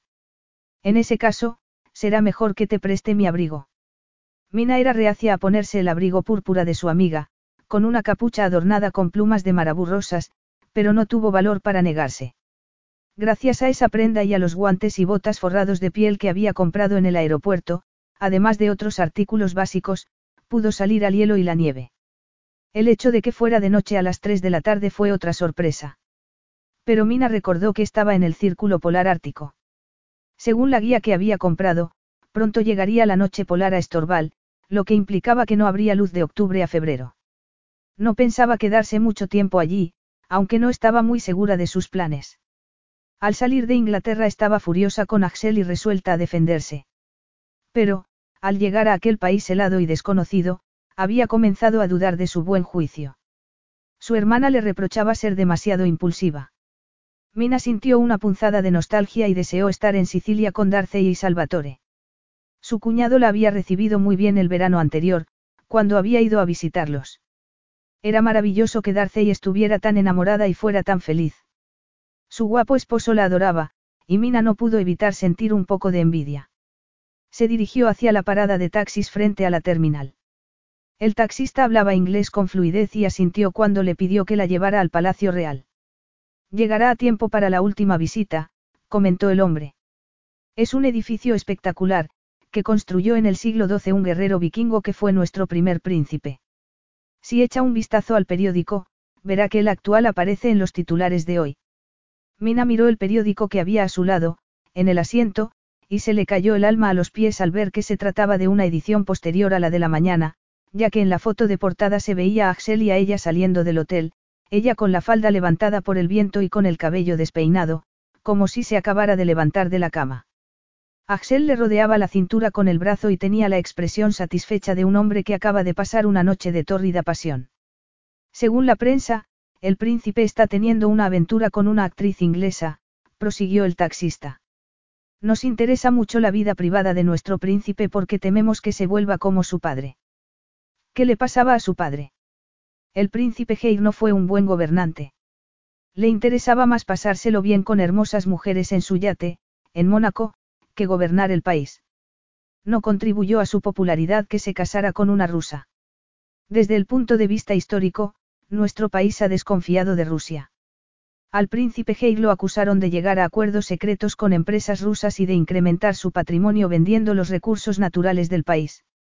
Desde que el príncipe Axel llegó al poder, ha evitado cualquier tipo de escándalo y ha devuelto el apoyo popular a la monarquía. No le gustará que su vida privada se exponga públicamente, y estoy seguro de que a la princesa no le habrá hecho ninguna gracia. La princesa. Es que el príncipe está casado. Axel le había dicho que no era así, pero podía haberle mentido. Mina sintió un escalofrío al recordar lo sucedido con Dester y pensar que podía haber cometido dos veces el mismo error. No, me refiero a la princesa Eldrun, la abuela del príncipe. Reinó en Estorval durante muchos años con su esposo, el príncipe Frederick. Cuando éste murió y el príncipe Heir heredó el trono, la princesa no ocultó su desilusión ante el mal gobierno de su hijo. Heir se mató en un accidente de helicóptero cuando iba a ver a una de sus múltiples amantes. Es sabido que la princesa espera que su nieto elija a una mujer de aquí para casarse y tener un heredero. Habían abandonado la carretera principal y habían tomado un camino de gravilla que atravesaba un enorme parque. Apareció el Palacio Real, que, con sus altos torreones y ventanas en forma de arco, parecía un castillo de cuento de hadas. El taxista la dejó en la entrada del palacio y ella se puso a la cola de la gente que esperaba para realizar una visita guiada. Un folleto informativo explicaba que el público podía entrar en la biblioteca y en diversas salas, convertidas en museo. La visita resultó fascinante, pero Mina no estaba de humor para apreciar la belleza de lo que veía. Se volvió hacia la guía. ¿Dónde puedo ver al príncipe Axel? No puede verlo, la guía pareció sorprendida, pero su expresión cambió al pensar que había entendido mal a Mina. Quiere comprar una foto del príncipe. Vendemos recuerdos en la tienda de regalos. El palacio está a punto de cerrar, pero puede ir a la tienda al salir. La guía se marchó dejando a Mina con una incómoda sensación de ridículo. ¿Cómo se le había ocurrido que entraría en el palacio y encontraría a Axel? Era como esperar ver a la reina de Inglaterra en Buckingham Palace cuando estaba abierto al público en verano. Pero lo cierto era que no había pensado en nada más que en que tenía que encontrar a Axel y convencerlo de que no lo había traicionado. El efecto de la adrenalina, que se le había disparado desde que había llegado a Estorval y se había preparado mentalmente para enfrentarse a Axel, iba desapareciendo. Estaba exhausta, lo cual no era de extrañar teniendo en cuenta lo poco que había dormido la noche anterior. Era muy frustrante saber que Axel estaba en algún lugar del enorme edificio, pero que no iba a verlo. Miró por la ventana y se dio cuenta de que daba al terreno que rodeaba la parte de atrás del palacio. Había un todoterreno aparcado y alguien estaba a punto de montarse en él. Mina lo reconoció de inmediato. Era Axel. Comenzó a dar golpecitos de forma frenética en el cristal para atraer su atención. Él no alzó la vista. Mina vio que sacaba su móvil de la chaqueta y volvía a entrar en el palacio. En ese momento, la guía entró con los visitantes en la tienda de regalos. Ella pasó por delante, salió del palacio y empezó a correr. Nadie pareció darse cuenta de su presencia. Cuando llegó a donde estaba el coche vio que tenía el motor encendido, pero no había rastro alguno de Axel. Los ojos le lloraban del frío y estaba empezando a nevar. Se iba a congelar si seguía mucho tiempo fuera, pero se negaba a desperdiciar la única oportunidad de hablar con Axel. Pasaron unos minutos y dejó de sentir los dedos de los pies y de las manos. Decidió esperar en el coche. Abrió la puerta trasera y se subió. La envolvió el calor del interior. Poco a poco dejó de tiritar y, vencida por el cansancio, se tumbó en el asiento y cerró los ojos para descansar un minuto. La nieve caía tan espesa que el parabrisas no daba abasto. Axel sabía que conducir hasta la montaña a mediados de octubre era peligroso, pero la previsión del tiempo había sido buena, por lo que decidió ir a la cabaña un último fin de semana, antes de que llegara el invierno. Supuso que la tormenta de nieve había pillado por sorpresa a los meteorólogos. La carretera del valle ya sería impracticable, por lo que carecía de sentido dar la vuelta. Debería haber hecho caso a su consejero principal y haberse quedado en el palacio. Pero no estaba de humor para soportar la expresión dolorida de Aral Petersen mientras leía las últimas revelaciones periodísticas sobre la aventura amorosa del monarca de Estorval con la actriz Mina Art. La aventura amorosa. Axel soltó una cínica carcajada. La emoción no había intervenido en la noche que había pasado con Mina. La prensa se hubiera acercado más a la verdad de haberlo acusado de tener sexo ocasional con ella. Pero se suponía que él no podía comportarse así, ya que su pueblo no toleraría otro playboy como rey. Menos mal que había conseguido que su abuela no se enterara del asunto. El corazón de la princesa estaba muy débil, y el rumor de que su nieto seguía los pasos de su hijo la destrozaría. Axel apretó con fuerza el volante. El ardid publicitario de Mina podía tener consecuencias horribles para la salud de su abuela. Recordó el rostro afligido de ella cuando él se había marchado de The Globe. La había oído decir que los rumores de que tenía una aventura con él habían conseguido una enorme repercusión en los medios de comunicación para el montaje de Romeo y Julieta que dirigía su padre. Entonces, ¿por qué le quedaba la duda de haberla juzgado mal? ¿Por qué era idiota? se dijo, enfadado. Debería despreciarla, pero no podía dejar de pensar en ella ni de recordarla en sus brazos. Un movimiento repentino en el espejo retrovisor atrajo su atención. Una figura sin rostro apareció en el asiento trasero. Axel tuvo miedo. Recordó las advertencias de su consejero de que debería tener más cuidado con su seguridad personal. Pero se negaba a llevar un arma porque podía quitarle la vida a alguien. Se había dado cuenta de lo definitiva que era la muerte al acunar el cuerpo sin vida de su hijo. La experiencia lo había afectado mucho y había hecho que apreciara el valor inconmensurable de la vida. Solo esperaba que quien viajara de polizón en el coche valorara la suya. Sabía que contaba con el apoyo de la mayor parte de la población, pero ningún dirigente ni figura pública se hallaba totalmente a salvo de la amenaza de ser asesinado. Le irían a disparar en la nuca. De ningún modo. Su instinto de supervivencia entró en acción y Axel frenó bruscamente, lo que hizo que la figura sin rostro cayera hacia atrás. Se bajó del coche de un salto y abrió la puerta trasera. La luz interior se encendió automáticamente y Axel vio una figura envuelta en un abrigo de color púrpura con una capucha adornada con plumas de color rosa. Consciente de que podía tener un arma, la agarró del brazo y le bajó la capucha del abrigo, que dejó al descubierto una masa de sedoso pelo rojizo y unos profundos ojos verdes. Mina. Su cerebro no comprendía lo que veían sus ojos. Estaba recorriendo un glaciar en medio de una tormenta de nieve, por lo que era imposible que la mujer en la que llevaba pensando todo el día lo mirara sin pronunciar palabra. ¿Qué haces aquí? ¿Cómo te has subido al coche? Perdió los estribos ante su falta de respuesta. La nieve los estaba envolviendo. La fulminó con la mirada. ¿A qué juegas? Contesta, santo cielo. ¿Por qué te haces la sorda? No me lo hago, respondió ella con voz trémula. Mina miró el rostro furioso de Axel. Sabía que estaba chillando por la forma de moverse de sus labios, pero no lo oía. No oía nada. Al despertarse, confusa y desorientada, Había tardado unos segundos en darse cuenta de por qué reinaba el silencio más absoluto. Las pilas de los audífonos se habían gastado, a pesar de que las había cambiado esa mañana en el hotel de Axel. Probablemente no estuvieran cargadas del todo. Dijo con voz temblorosa. Tengo una grave discapacidad auditiva y necesito audífonos, abrió la mano y le enseñó los dos minúsculos aparatos que se había quitado. Me he quedado sin pilas, pero puedo leerte los labios si te miro a la boca cuando hables.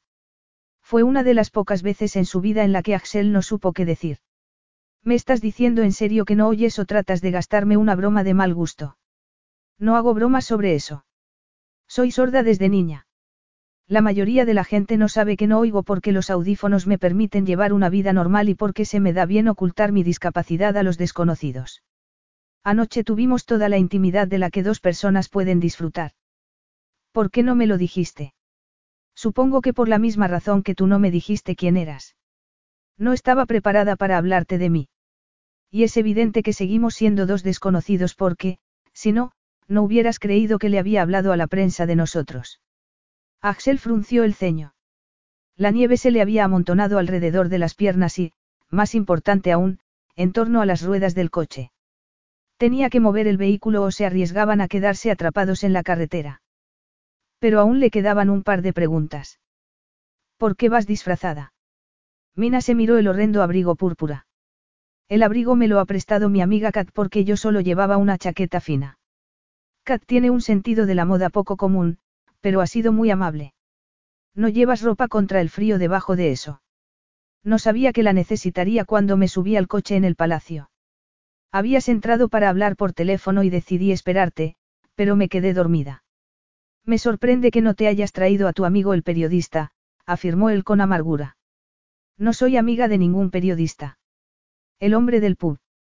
Mina hizo una mueca. Te juro que este Garrat no es amigo mío. Axel se sacudió la nieve del pelo. Deseaba dar la vuelta y llevar a Mina al aeropuerto, pero el tiempo estaba empeorando, por lo que lo único que podía hacer era conducirla a la cabaña. Tendremos que dejar la conversación para después, dijo al tiempo que se daba la vuelta. Como ella no le respondió, supo que no lo había oído. La única forma de comunicarse era que ella le leyera los labios. Las cosas comenzaban a encajar. La noche anterior, él había creído que ella lo miraba con tanta intensidad porque le resultaba atractivo, pero resultaba que le miraba los labios cuando hablaba para ocultar que era sorda. Se necesitaba valor para no dejar que la sordera influyera en tu vida, pensó Axel al tiempo que sentía una involuntaria admiración por ella. Era incapaz de imaginar cómo sería vivir en un mundo en silencio, pero creía que uno debía de sentirse muy solo. No quería admirar a Mina ni llevarla a la cabaña. Amenazaba su paz de espíritu, sobre todo porque no podía olvidar la pasión desenfrenada que se había producido entre los dos la noche anterior. Lanzó un juramento mientras se ponía al volante para recorrer el resto del camino. ¿Dónde estamos? Preguntó Mina al bajar del coche. Agarró a Axel del brazo para que se diera la vuelta y poder verle el rostro. Habían llegado a un edificio que parecía estar en medio de la nada. Axel había metido el coche dentro de él y la luz de los faros reveló que se hallaban en una especie de almacén. No había calefacción, y Mina ya estaba tiritando. Solo se llega hasta aquí por carretera. Ahora tenemos que ir en motonieve. Axel señaló un artefacto que parecía una moto con esquís. ¿Ir a dónde? Mina miró la moto, nerviosa. ¿Esperas que me suba a eso? No esperaba que estuvieras aquí, respondió Axel despacio para que ella le leyera los labios. El brillo de sus ojos indicó a Mina que estaba furioso. Se acercó a un armario y sacó varias prendas y luego volvió a ponerse frente a ella. Por suerte, mi hermana tiene aquí ropa para una emergencia. No sabía que tuvieras una hermana. Hay muchas cosas que no sabes de mí, le entregó la ropa. Ponte un par de sudaderas debajo del traje de nieve. Cuantas más capas de ropa lleves, más caliente estarás. Mina dudaba que volviera a sentir calor en su vida. Tuvo que quitarse la falda para ponerse el traje de nieve, pero tenía los dedos tan entumecidos que todo el proceso le resultó difícil. Cuando hubo terminado, Axel le dio un casco y se montó en la moto al tiempo que le indicaba que ella lo hiciera detrás. ¿Y si me caigo? Preguntó ella, preocupada. Te quedarás allí, respondió él. Mina no había tenido tanto miedo en su vida. Axel conducía la moto por un terreno helado que se extendía en todas direcciones. Ella cerró los ojos y se aferró con más fuerza a Axel. Su cuerpo fuerte y poderoso la tranquilizaba. Lo recordó desnudo, su pecho de piel dorada aplastándole los senos y su excitada masculinidad abriéndose paso entre sus muslos. El miedo le desapareció. Por fin, apareció una cabaña de troncos en cuyo interior se veía luz. Mina se sintió aliviada porque creyó que podría recargar las pilas. Siempre llevaba el cargador consigo, pero necesitaba enchufarlo a una fuente de electricidad. Mientras Axel la ayudaba a bajar de la moto, un hombre de aspecto extraño salió de las sombras. Llevaba puesto lo que parecía un traje tradicional, con la piel de un animal sobre los hombros. Mina lo observó mientras hablaba con Axel en una lengua que no reconoció. Se llama Isku, dijo Axel cuando el hombre se hubo marchado en un trineo tirado por perros. Es miembro de los Sami. Son pastores de renos y viven de acuerdo a tradiciones antiguas. La familia de Isku está acampada cerca de aquí. Ha venido a encender la caldera y la chimenea. La cabaña es muy bonita. Me recuerda a la de un oso en un cuento infantil. Axel desató las bolsas de viaje de la parte trasera de la moto y se volvió hacia ella para que pudiera verle el rostro. No hay osos pardos en Estorval y es muy raro que un oso suba a esta altitud. El único depredador que es posible ver cerca de la casa es el lobo. Observó su expresión asustada mientras se apresuraba a entrar en la cabaña y pensó que era una suerte que no pudiera oír aullar a los lobos. El fuego ardía en la chimenea. Mina pronto entró en calor y comenzó a quitarse la ropa que Axel le había prestado. Se dio cuenta de que se debía de haber dejado la falda en el coche al cambiarse. Axel se quitó las botas y el traje de nieve y se dirigió al mueble bar, donde se sirvió algo de beber, que se tomó de un trago. Miró a Mina, que se desnudaba frente al fuego, y comenzó a excitarse. Reconoció la camisa que llevaba, era la misma que le había quitado en el hotel. No sabía dónde estaría la falda, pero deseó que se la pusiera enseguida, ya que la camisa solo le llegaba a las caderas. Con el pelo rojizo cayéndole sobre los hombros y los ojos verdes fijos en él, estaba increíblemente sensual. Axel deseó olvidar quién era y besarla hasta que le rogara que la tumbara en la alfombra y le quitara la ropa. Tomó otro vaso y la botella de licor y se acercó a la chimenea. Llenó el vaso hasta la mitad y se lo tendió a Mina. Toma. Mina dio un sorbo con precaución del líquido transparente y tosió. Qué fuerte. ¿Qué es?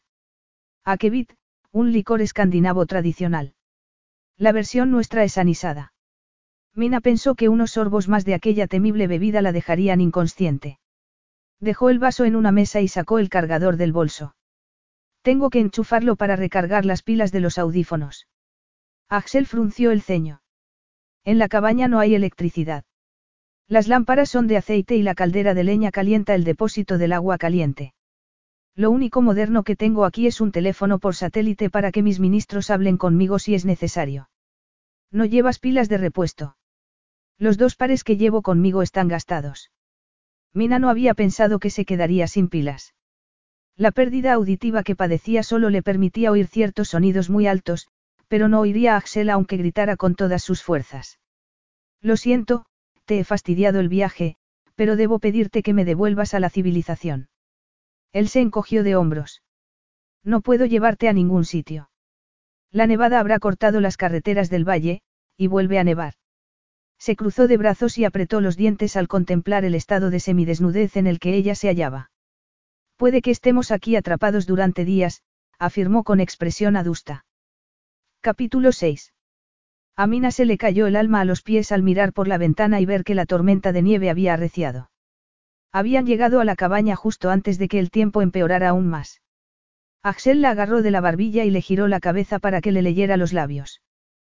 ¿Por qué has venido a Estorval? Por la rigidez de la mandíbula, ella dedujo que estaba muy irritado, a pesar de no poder oírle. Comenzó a enfadarse al pensar que tenía tanto derecho como él a estar afectada por las fotos de los periódicos, ya que habían sido objetivo de los paparazzi porque era el príncipe de Estorval. Decidió responderle con sinceridad. Antes de salir del hotel esta mañana, me pediste que nos viéramos en París. Hizo una pausa. Se sentía tímida al no poder oírse al hablar. Me dijiste que hacer el amor conmigo había sido perfecto, lo miró a los ojos retándolo a que lo negara. ¿Por qué te marchaste del teatro sin escucharme? Le dijiste a la prensa que habíamos pasado la noche juntos y me utilizaste para hacerte publicidad, porque sabías que tener una aventura con un príncipe te haría famosa, lo cual te vendría muy bien al representar Romeo y Julieta en Nueva York. Axel trató de controlar su ira. El periodista que nos esperaba a la salida del hotel esta mañana era el hombre al que mirabas en el pub. Te llamó por tu nombre. Es evidente que lo conoces, así que no lo niegues. Se llama Esteve Garrat. Es cierto que lo reconocí cuando entró en el pub, pero no es mi amigo. De hecho, me fui antes del pub por su culpa. Lo odio por haber escrito un montón de mentiras sobre mí. Tu secretario ha desenterrado toda la basura sobre mi supuesta relación con Dester Price, pero la mayor parte de lo que se escribió es falsa.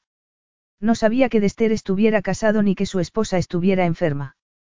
Me dijo que estaba divorciado y nos hicimos muy amigos durante el rodaje de la película en Los Ángeles. Pero me acusó de tener una tórrida aventura con él y de tratar de romper su matrimonio. Cruzaron por su mente los recuerdos de lo herida y humillada que se había sentido. Nadie me hace nunca caso, ni la prensa, ni mi padre, ni tú. Ser sorda no implica que no se me escuche. No le dije a nadie que me habías invitado al hotel y no sabía quién eras cuando nos conocimos. Deseó que le funcionaran los audífonos. Estar tan cerca de Axel mirándolo directamente a la cara creaba entre ellos una sensación muy intensa. Solo eras un hombre, prosiguió ella con voz ronca. Un hermoso desconocido. No podía apartar la vista de ti, y accedí a ir a tu hotel porque me abrumaste. Hacer el amor contigo ha sido la mejor experiencia de mi vida. Creí que también había sido especial para ti, no la aventura de una noche, porque me pediste que pasara un fin de semana contigo en París. No fue especial. Axel no hizo caso del sentimiento de culpa que experimentó al ver el dolor en los ojos de ella. A pesar de que estaba convencido de que había dado el soplo a la prensa, comenzó a preguntarse si no se habría equivocado. La expresión de desagrado de Mina al ver al periodista frente al hotel había sido evidente. Sin embargo, se dijo que era una actriz de talento. Y su propio instinto no era infalible, ya que había confiado en Karena. Tener sexo contigo fue agradable, pero solo eso, y no voy a fingir que anoche me supuso algo más que unas horas de placer. Le pareció brutal mirarla a los ojos al decirle esas duras palabras. Normalmente, cuando se libraba de una mujer, evitaba el contacto ocular. Mira, prosiguió nervioso por la intensa mirada de ella. Me dejé llevar por la obra. Al verte en el escenario, Julieta me cautivó. Pero Julieta no es real. La mujer que vino existe. Fue un error por mi parte olvidarlo cuando nos conocimos en el pub. Era la única explicación que Axel halló para un comportamiento tan impropio de él. Nunca había hecho nada que pudiera dañar su reputación de gobernante responsable. Incluso había ocultado la breve existencia de su hijo por el bien de la corona, un secreto que le corroía por dentro. Hice el amor con Julieta. Durante una noche me olvidé de que pertenecía a una antigua dinastía real. Fui, como dices, solo un hombre que deseaba a una hermosa mujer. Pero la fantasía terminó por la mañana. Tú eres actriz y yo gobierno mi país. Nuestras vidas están obligadas a tomar caminos distintos. Mina se estremeció ante su franqueza. Teóricamente había ido a Estorval a limpiar su nombre y a convencer a Axel de que no había hablado con la prensa. Pero en el fondo sabía que la verdadera razón de haber ido a buscarlo era la profunda conexión que había sentido con él al hacer el amor. Y había creído que el sentimiento era mutuo. Las frías palabras de Axel le habían demostrado que no era así. Entonces, ¿por qué me invitaste a París? Porque parecías triste cuando te dije que estaba a punto de volver a Estorval. Me pareció más amable dejar que creyeras que estaba interesado en volverte a ver. Mina se sintió humillada y se reprochó el haber sido tan estúpida. Axel había hecho el amor con una mujer imaginaria. Era Julieta quien lo había cautivado, no. Según él, no había habido conexión alguna por su parte con ella. Lo había malinterpretado todo. Pero era así. Su mente volvió a la noche anterior y al fiero brillo de los ojos de Axel justo antes de llegar al clímax dentro de ella. Durante unos segundos, cuando ambos planeaban al borde del paraíso, ella había sentido que sus almas se habían unido y que algo profundo e indefinible había sucedido entre ambos. La noche anterior, los audífonos le funcionaban. Había fingido Axel la emoción con que ella lo escuchó gemir al desplomarse en sus brazos. Él se llevó la copa a los labios y se tomó el contenido de un trago. Mina se dijo que, aunque él negara que sintiera algo por ella, había visto el deseo en sus ojos. Hacer el amor la noche anterior había sido especial. La ternura de Axel no se la había imaginado, y estaba convencida de que habían compartido algo más que un acto físico. Mina estaba acostumbrada a interpretar los sutiles detalles del lenguaje corporal, y la tensión que mostraba Axel le indicaba que no le había dicho toda la verdad. Así que deseaste a Julieta, no a Mina, la mujer de verdad. Como él no la miraba, le puso la mano en la mejilla para que volviera la cabeza hacia ella. Demuéstramelo. Él frunció el ceño. ¿A qué te refieres? Bésame y demuéstrame que no te excito. No seas ridícula. Ella se puso de puntillas y aproximó su rostro al de él. Al haberse visto privada del oído, los otros sentidos se le habían desarrollado más, por lo que percibió el ritmo irregular del corazón de Axel y su rápida respiración. ¿Qué temes? preguntó ella, pegada a su boca. Si te beso y no reaccionas, sabré que has dicho la verdad y que no me deseas. Estás loca, oyó que le decía una voz en su interior. No lo hagas. Si él la rechazaba, se moriría de humillación. Pero la vida le había enseñado que había que luchar por lo que se deseaba. Si pudiera romper el frío desapego de Axel, estaba convencida de que reencontraría al tierno amante que había sido la noche anterior. Sintió su cálido aliento en la piel. Él se había puesto tenso, pero no la había rechazado, por lo que, antes de perder el valor, salvó la escasa distancia que los separaba y pegó sus labios a los de él. Axel no reaccionó ni siquiera cuando ella aumentó la presión sobre sus labios y recorrió su contorno con la punta de la lengua. Él tomó aire con fuerza, lo que ella aprovechó para introducirle la lengua. Axel la agarró de los hombros con fuerza. Mina creyó que iba a apartarla. Pero, increíblemente, comenzó a besarla, al principio con precaución, como si estuviera luchando consigo mismo. Mina apretó su cuerpo contra el de él, de modo que los senos se le aplastaron contra su pecho, al tiempo que no dejaba de mover los labios tentándolo hasta que él no pudo seguir soportando aquella dulce tortura. Le soltó los hombros y la agarró del cabello para sujetarla mejor mientras le demostraba su maestría al besar y tomaba el control de la situación. La pasión explotó violentamente entre ellos y los enardeció. El deseo de él hizo que Mina se derritiera mientras respondía a sus exigentes besos con exigencias propias. Le introdujo los dedos en el cabello antes de recorrerle el rostro con la punta de los mismos. Él la levantó y ella le rodeó la cintura con las piernas mientras la llevaba al dormitorio. Mina percibió vagamente que la chimenea estaba encendida y que una lámpara de aceite proyectaba luz sobre la cama. El colchón se hundió cuando Axel la depositó encima de él y se arrodilló sobre ella. Sus ojos habían perdido la frialdad y ardían de un deseo similar al que Mina sentía. Ella estaba exultante porque su instinto femenino no se había equivocado, la deseaba. La excusa de que había deseado a Julieta era falsa. Axel le abrió la camisa de un tirón y se la echó hacia atrás. Le desabrochó el sujetador y los senos de ella quedaron al descubierto. Antes de que él se los tocara, los pezones se le habían endurecido. Axel alzó la cabeza y la miró. Me vuelves loco. Ella le leyó los labios y sonrió. ¿Quién soy? Mina. No Julieta. Eres una bruja. Ella hacía que se olvidara de su posición y de su vida de responsabilidades y deberes, hacía que se olvidara de todo salvo del deseo, que no se parecía en nada al que había sentido por otras mujeres. Tomó sus senos en las manos y le acarició los pezones con los pulgares. Sonrió al oír que ella contenía bruscamente la respiración. Mina ahogó un grito cuando él llevó la boca de uno a otro y se los lamió hasta que el placer le resultó insoportable. Sintió su erección y le bajó la cremallera de los vaqueros con torpeza. Deseaba que él la tomara. Le resultó muy excitante que él se bajara los pantalones sin quitárselos, demasiado impaciente por poseerla para desvestirse del todo. Ella le abrió la camisa y le acarició el vello del pecho. Él le bajó las braguitas y le puso las manos entre los muslos para abrírselos y acariciarla donde ella quería. Mina cerró los ojos y se sumergió en un mundo silencioso donde sus otros sentidos dominaban. Al sentir que él la abría y deslizaba el dedo por la humedad que había entre sus piernas estuvo a punto de alcanzar el clímax. Arqueó las caderas para indicarle sin palabras que quería que le introdujera el dedo. Ella tomó su potente erección en la mano y se estremeció de excitación al recordar cómo la había llenado la noche anterior. Le miró el rostro. No era un desconocido, lo conocía desde siempre. Sonrió, pero Axel se puso tenso y se reprochó su estupidez en silencio. La realidad volvió a atraparlo con fuerza. Había muchas razones para no dejar que aquello continuara, pero la fundamental era que no podía tener sexo con Mina sin protección. Nunca llevaba a mujeres a su santuario privado, por lo que no tenía preservativos en la cabaña. Tal vez Mina usara algún método anticonceptivo, pero Karena le había dicho que tomaba la píldora, y, desde entonces, no se fiaba de ninguna mujer. Aunque estaba tentado de embestir a Mina entre los suaves muslos, no lo haría, ya que no podía arriesgarse a dejarla embarazada. No te detengas, murmuró ella. Sus palabras afectaron a Axel más de lo que hubiera deseado. Se preguntó si oiría su propia voz o si era consciente del ruego que había en ella.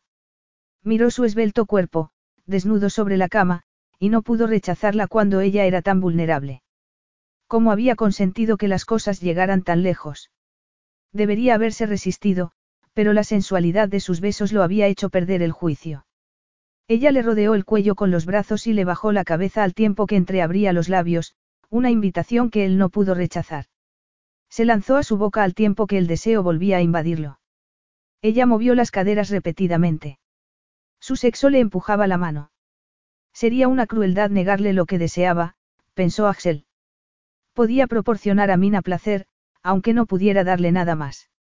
El gemido que ella soltó cuando le introdujo un segundo dedo y comenzó a mover ambos de forma rítmica le indicó que estaba a punto de alcanzar el clímax. Se obligó a no hacer caso de su propio deseo y se concentró en ella, que cerró los ojos mientras su cuerpo comenzaba a temblar. Axel, gritó. Su grito lo conmovió. No sabía por qué quería abrazarla y acunarla mientras los temblores disminuían. Sus lágrimas consiguieron que se odiara a sí mismo. Ella había venido desde Inglaterra a buscarlo porque creía que la noche anterior había sido especial para ambos. La brutal verdad iba a herir sus sentimientos, pensó él mientras se separaba de ella. Mina vio que Axel se levantaba, y la languidez posterior al orgasmo se convirtió en excitación al creer que él se quitaría los vaqueros y se colocaría sobre ella. A pesar del placer que había experimentado, estaba desesperada por sentir su masculinidad en su interior. Pero Axel no se desnudó, sino que se subió la cremallera de los pantalones. La confusión de Mina aumentó cuando vio que se dirigía a la puerta. ¿Qué pasa, Axel? Él se dio la vuelta para que le viera el rostro y la miró con frialdad. Esto no está bien. No deberías haber venido a Estorval. Mina sintió náuseas al darse cuenta de que la estaba rechazando. Anoche. Lo de anoche fue un error, la interrumpió él, que no volveré a repetir. ¿Por qué? Mina se mordió los labios. Su orgullo le exigía que aceptara el rechazo y tratara de conservar algo de dignidad, pero no entendía por qué Axel se había echado atrás de repente. Es porque soy sorda. Me deseaste cuando no sabías que lo era. ¿A qué se debe tu repentino cambio de actitud? Que seas sorda no es el motivo de que no pueda volver a tener sexo contigo. Entonces, ¿cuál es? Mina revivió la frustración que había sentido de niña al perder el oído. Deseó poder oír a Axel. Aunque pudiera leerle los labios, ser incapaz de oír su voz le parecía que creaba una enorme distancia entre ambos. No puedo tener una relación contigo. Soy el príncipe de Estorval y tengo un deber y una responsabilidad hacia mi país. Cuando le miró los senos, ella se dio cuenta de pronto de que estaba desnuda. Se ruborizó al ver que seguía teniendo los pezones hinchados, señal de que la excitación aún no había desaparecido de su cuerpo, y se enrolló en una sábana antes de levantarse y acercarse a él. Sé que tienes muchas responsabilidades. Formas parte de una antigua dinastía, pero seguro que tu pueblo comprende que primero eres un hombre y después su príncipe. Le sorprendió ver que los ojos de Axel expresaban una emoción que duró apenas un segundo y que desapareció antes de que ella pudiera definirla. Él hizo una mueca al pensar cómo reaccionaría su abuela ante la falta de comprensión de Mina de su papel real, un papel para el que lo habían preparado desde que había dado los primeros pasos. Recordó que, de niño, su abuela insistía en que no corriera, sino que anduviera tranquilamente, como correspondía a un futuro monarca. Estrictas reglas de protocolo habían regido toda su vida, y él había hecho lo imposible por estar a la altura de las expectativas de su abuela, los ministros de su gobierno y toda la nación. Incluso había mantenido en secreto el nacimiento y la muerte de su hijo. He jurado devoción a mi país y a mi pueblo. Siempre seré, primero, el príncipe.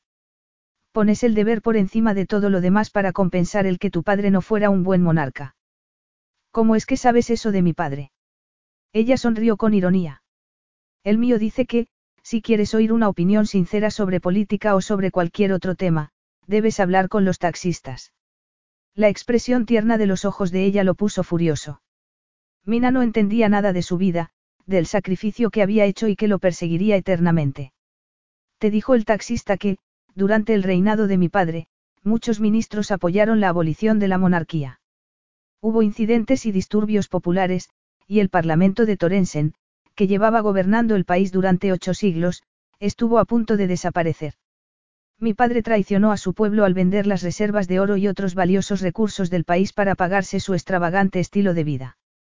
El pueblo lo consideraba un playboy, con razón, y creía que su conducta era inmoral. He tardado doce años en recuperar la confianza de mi pueblo, pero ahora, gracias a tu amigo periodista y a las fotografías en que aparezco acompañando a una actriz de dudosa reputación, corren rumores de que llevo una doble vida y de que soy un playboy como mi padre. Axel sabía que estaba siendo injusto. Era él quien de verdad tenía la culpa por haberla invitado al hotel, sin pensar en las consecuencias, embrujado por ella, arriesgando su reputación y el apoyo de su pueblo por satisfacer su deseo de una mujer cuya reputación, según había sabido después, no era intachable. Mina palideció. ¿Cómo se atrevía a juzgarla por lo que había leído en la prensa? Por Dios. Si solo había tenido una relación sexual en su vida. Dos si contaba a Axel. Pero una noche en la cama no constituía una relación, como él había dejado muy claro. Se le llenaron los ojos de lágrimas ante la injusticia de todo aquello. Aunque me repita, te aseguro que no le conté nada a la prensa. Sé por experiencia que los paparazzi prefieren el escándalo y la mentira a la verdad. Aunque tuviera tanto talento para actuar, podía parecer tan convincente si mentía, pensó él. Al verle los ojos brillantes de lágrimas, se sintió aún peor que al haber dejado de hacerle el amor. Duerme un poco. En cuanto el tiempo mejore, nos marcharemos. Puede ser que te tenga que despertar muy temprano. Pon otro tronco en la chimenea antes de acostarte. Con eso tendrás suficiente calor. ¿Y tú, dónde vas a dormir? En el sofá del salón. Siento haberte quitado la cama. Es muy grande. No me importa compartirla. Pero a mí sí. No te preocupes. No me moveré de mi lado. Ojalá estuviera seguro de que no iba a tocarte, mi tentación de ojos verdes. Después de haber visto el fiero deseo que expresaban sus ojos, Mina se sintió confusa al verlo volver al salón y agarrar la botella de aquevit antes de tumbarse en la alfombra frente a la chimenea. Capítulo 7. El fuego ardía con fuerza en la chimenea cuando Mina se despertó. Supuso que Axel lo habría reavivado mientras ella dormía. Se levantó y descorrió las cortinas. Había dejado de nevar, pero las nubes negras que cubrían el cielo no auguraban nada bueno, por lo que era posible que se quedaran atrapados en la cabaña varios días, como le había dicho Axel. Aunque su reloj marcaba las nueve de la mañana, apenas había luz. Al final de aquel mes se iniciaría la noche polar y el sol no volvería a salir hasta el año siguiente. Vio que Axel estaba partiendo leña cerca de la cabaña. A pesar de la baja temperatura, solo llevaba un jersey y unos vaqueros. Se detuvo un momento para apartarse el cabello de los ojos, y el corazón de Mina se aceleró al contemplar su poderoso cuerpo. No le sobraba ni un gramo de grasa en las delgadas caderas, y los músculos de los muslos se le marcaron debajo de los vaqueros al dejar el hacha e inclinarse para agarrar un montón de troncos. Mina solía lamentarse de su naturaleza impulsiva, pero no pudo contenerse y abrió la ventana para agarrar un puñado de nieve del pollete. Apuntó y la bola le dio a Axel entre los omóplatos. Este se enderezó bruscamente y ella supuso que le había dicho algo gritando, pero estaba demasiado lejos para leerle los labios. Mina cerró la ventana de golpe y él debió de oírla porque se volvió. Su expresión de sobresalto la hizo sonreír. Era alentador saber que, además de príncipe, era un ser humano. Como no había traído ropa para cambiarse, tuvo que volver a ponerse la camisa del día anterior, que le llegaba a medio muslo, por lo que se sintió tranquila al estar más o menos decentemente vestida. Hizo un examen rápido de la cabaña. Entró en la amplia cocina al mismo tiempo que Axel lo hacía por la puerta trasera, y se quedó inmóvil al ver que llevaba una bola de nieve en la mano y que los ojos le brillaban. No. Se agachó demasiado tarde y la bola se estrelló contra su pecho. No se te ocurra. exclamó riéndose mientras retrocedía al ver que él tenía otra bola. Ella echó a correr alrededor de la mesa, pero él la atrapó con facilidad y esbozó una sonrisa traviesa mientras le metía la bola por la parte delantera de la camisa. ¡Qué fría! gritó ella al sentir la nieve deslizársele por los senos. Él la tomó de la barbilla para que lo viera hablar. Tenía los ojos risueños. Para que aprendas, cielo. No es justo meter nieve en la cabaña. No conoces las reglas de una pelea con bolas de nieve. Él negó con la cabeza. Nunca me he peleado así. Nunca. Mina miró por la ventana el paisaje nevado. Pero vives en un país donde nieva y hiela. No te peleabas con otros niños en la escuela y hacíais muñecos de nieve. No fui a la escuela, y pocas veces jugaba con niños. Ella no ocultó su sorpresa. Qué pena. Sé que eres príncipe, pero los hijos de la familia real inglesa se educan en la escuela. No creían tus padres que era importante que te relacionaras con niños de tu misma edad. Mi abuela fue la que se hizo cargo de mi educación porque mis padres estaban muy ocupados con sus vidas. Tuve excelentes profesores en el palacio hasta los 18 años, cuando fui a la universidad. Los pocos años que había pasado en Inglaterra, en la Universidad de Cambridge, habían sido los más felices de su vida, pensó Axel. Le gustaba relacionarse con otros alumnos procedentes de distintos medios sociales, y le encantaba la sensación de libertad que experimentaba al poder llevar una vida normal, lejos de normas y protocolos. Incluso la prensa lo había dejado en paz. Pero todo cambió cuando su padre murió y el nuevo príncipe de Estorval se convirtió en objeto de atención pública. Mina recordó algo que le había dicho el taxista. Me han dicho que tu madre es rusa, pero que tu pueblo no aprobó la elección de esposa que había realizado tu padre. Históricamente, las tensiones entre Rusia y mi país han sido frecuentes. Hace 70 años, mi abuelo firmó un tratado con Noruega, lo que implica que el ejército noruego protege el Principado de Estorval. Es verdad que el matrimonio de mi padre no fue muy popular, sobre todo porque mi madre dejó muy claro que no le gustaba Estorval y que prefería vivir en Moscú. Yo crecí en Palacio, con mi abuela. Mi padre pasaba la mayor parte del tiempo en la Riviera Francesa con sus amantes, por lo que no solía ver a ninguno de mis dos progenitores. A Mina le dio la impresión de que su infancia había estado desprovista de amor y cariño.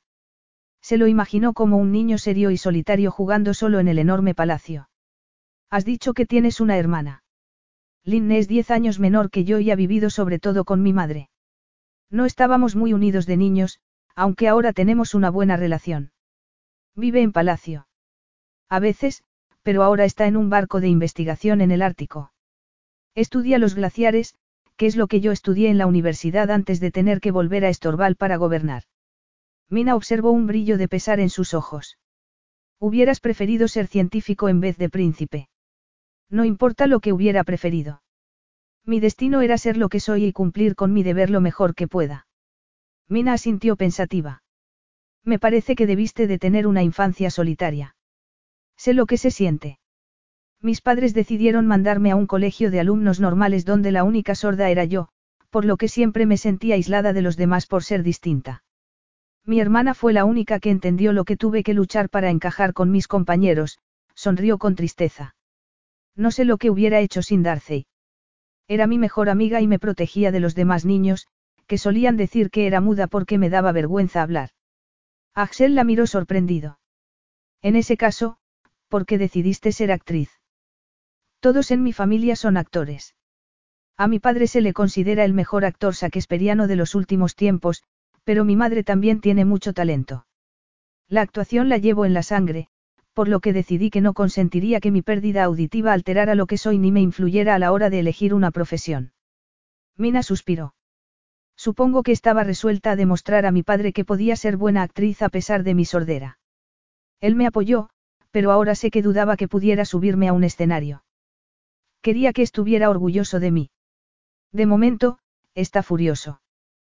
¿Por qué está enfadado contigo? Preguntó él. Inmediatamente se dijo que a él que le importaba. No quería saber nada de la vida de Mina, pero no pudo evitar imaginársela de niña esforzándose en superar su discapacidad y su aislamiento. Se alegró de saber que su hermana la había defendido.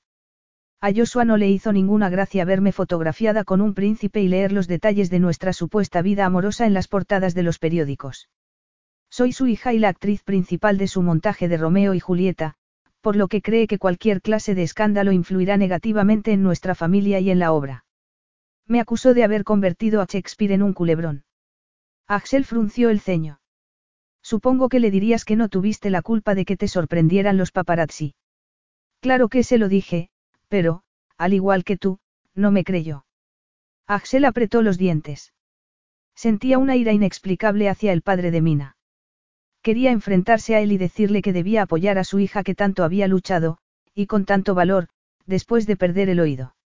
Miró a Mina y sintió una oleada de deseo al contemplar la camisa mojada que se le adhería a los senos. El relajado fin de semana que esperaba pasar se había llenado de agitación debido a ella. Cuanto antes salieran de allí, mejor para su tranquilidad de espíritu. Linne dejó algo de ropa en el armario. Toma lo que necesites. Hay agua caliente, si quieres ducharte, y comida en la despensa, agarró su chaqueta. Voy a dar un paseo. ¿Te parece buena idea? Está nevando otra vez. Axel miró por la ventana y vio los copos caer. Era la última vez que estaría en la cabaña antes de que llegara el invierno, por lo que no tendría otra oportunidad de visitar la tumba de su hijo. No tardaré. Los pantalones vaqueros y el grueso jersey de lana que Mina encontró en el armario le quedaban muy bien. Como no tenía secador, no pudo secarse el cabello ni alisárselo. Tampoco tenía maquillaje. Se preguntó si a Axel le gustarían las mujeres con la cara lavada, aunque inmediatamente se dijo que daba igual el aspecto que tuviera, puesto que él le había dicho que lamentaba haberse acostado con ella y que no tenía intención de volver a hacerlo. Volvió a la cocina y desayunó. Miró por la ventana, pero no vio señal alguna de Axel. Hacía tiempo que la nieve había borrado sus huellas. Dos horas después lo vio avanzar hacia la cabaña. La nieve le llegaba a medio muslo. Al entrar, se quitó el traje de nieve y las botas y fue a la cocina sacudiéndose la nieve del cabello. A Mina se le aceleró el pulso al verlo, pero al examinarle el rostro estuvo a punto de gritar debido a la tristeza que había en sus ojos. Quiso preguntarle qué le pasaba, porque parecía tan atormentado, pero, antes de que pudiera hablar, él fue a la despensa a por una botella de aquevit, de la que se sirvió una generosa cantidad en un vaso. Iba a hacer café. ¿Quieres una taza para calentarte? Axel se sentó a la mesa frente a la de ella. Sonrió cínicamente mientras levantaba el vaso. Esto me calentará más que el café. Has estado mucho tiempo fuera. Estaba empezando a pensar que te había pasado algo.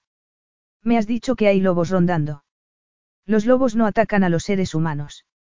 De hecho, tienen el suficiente sentido común para evitarlos. Llevo viniendo aquí desde que era un adolescente, por lo que conozco bien estas montañas. ¿Por qué vienes a un lugar tan alejado? Él se encogió de hombros. Es el único sitio donde puedo estar solo para pensar. Y beber. Mina vio que daba un largo trago del vaso y miró la botella vacía que había en el escurreplatos y que se había bebido la noche anterior. Beber a solas es un hábito peligroso. ¿Qué tratas de olvidar? Nada, se puso de pie tan bruscamente que la silla cayó al suelo. Vengo a la cabaña en busca de tranquilidad, pero es evidente que no voy a tenerla si no dejas de hacerme preguntas. Mientras él salía de la cocina, Mina se preguntó por qué había reaccionado de forma tan violenta. Axel daba la impresión de ser frío y carecer de emociones, pero, bajo esa fachada, había un hombre complejo, con profundas emociones. Le habría ocurrido algo en el pasado que lo había hecho encerrarse en sí mismo. Él volvió a la cocina, se inclinó sobre ella y la agarró de la barbilla. ¿Qué te hace pensar que eres una psicóloga? He estudiado psicología y me he especializado en dramaterapia.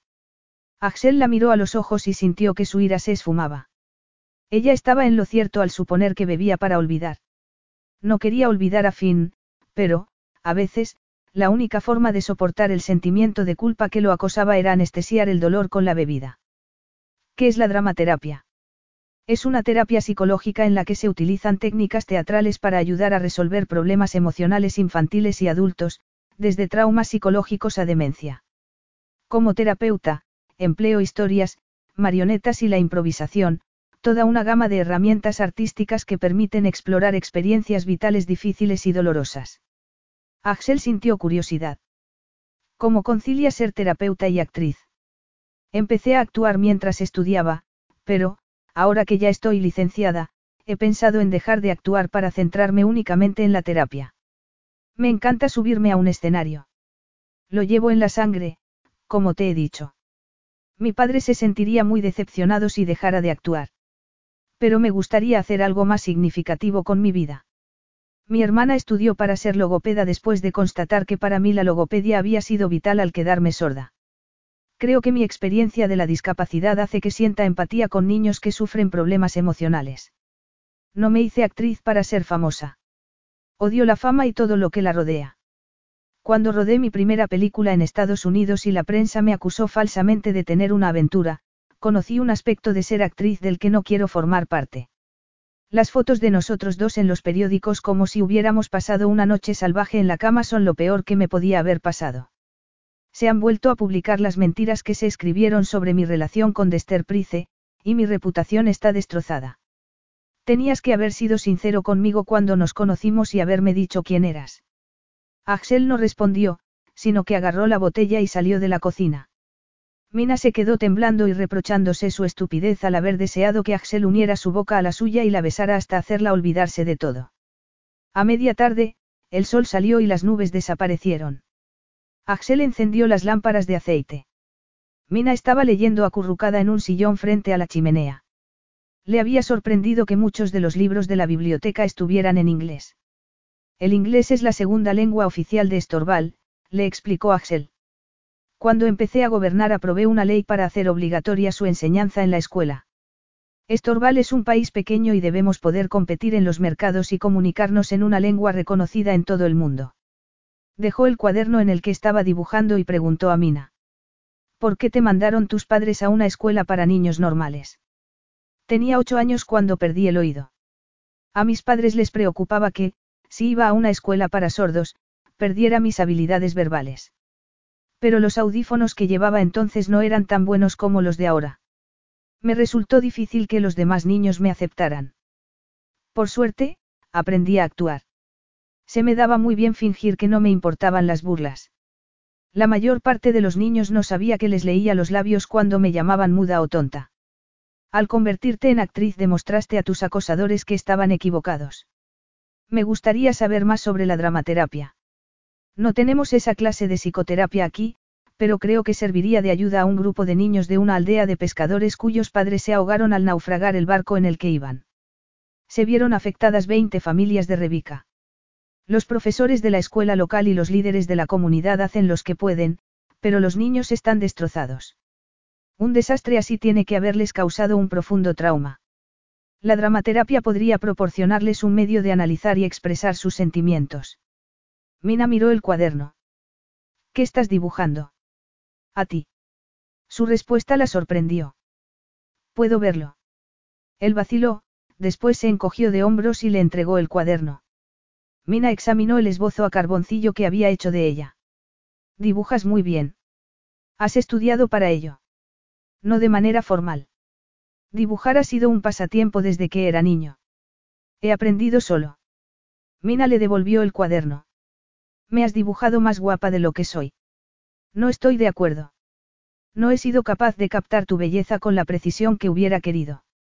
A ella se le aceleró el pulso, pero se dijo que debía de haberse equivocado al leerle los labios, del mismo modo que debía de haber confundido el reflejo del fuego en sus ojos con el deseo.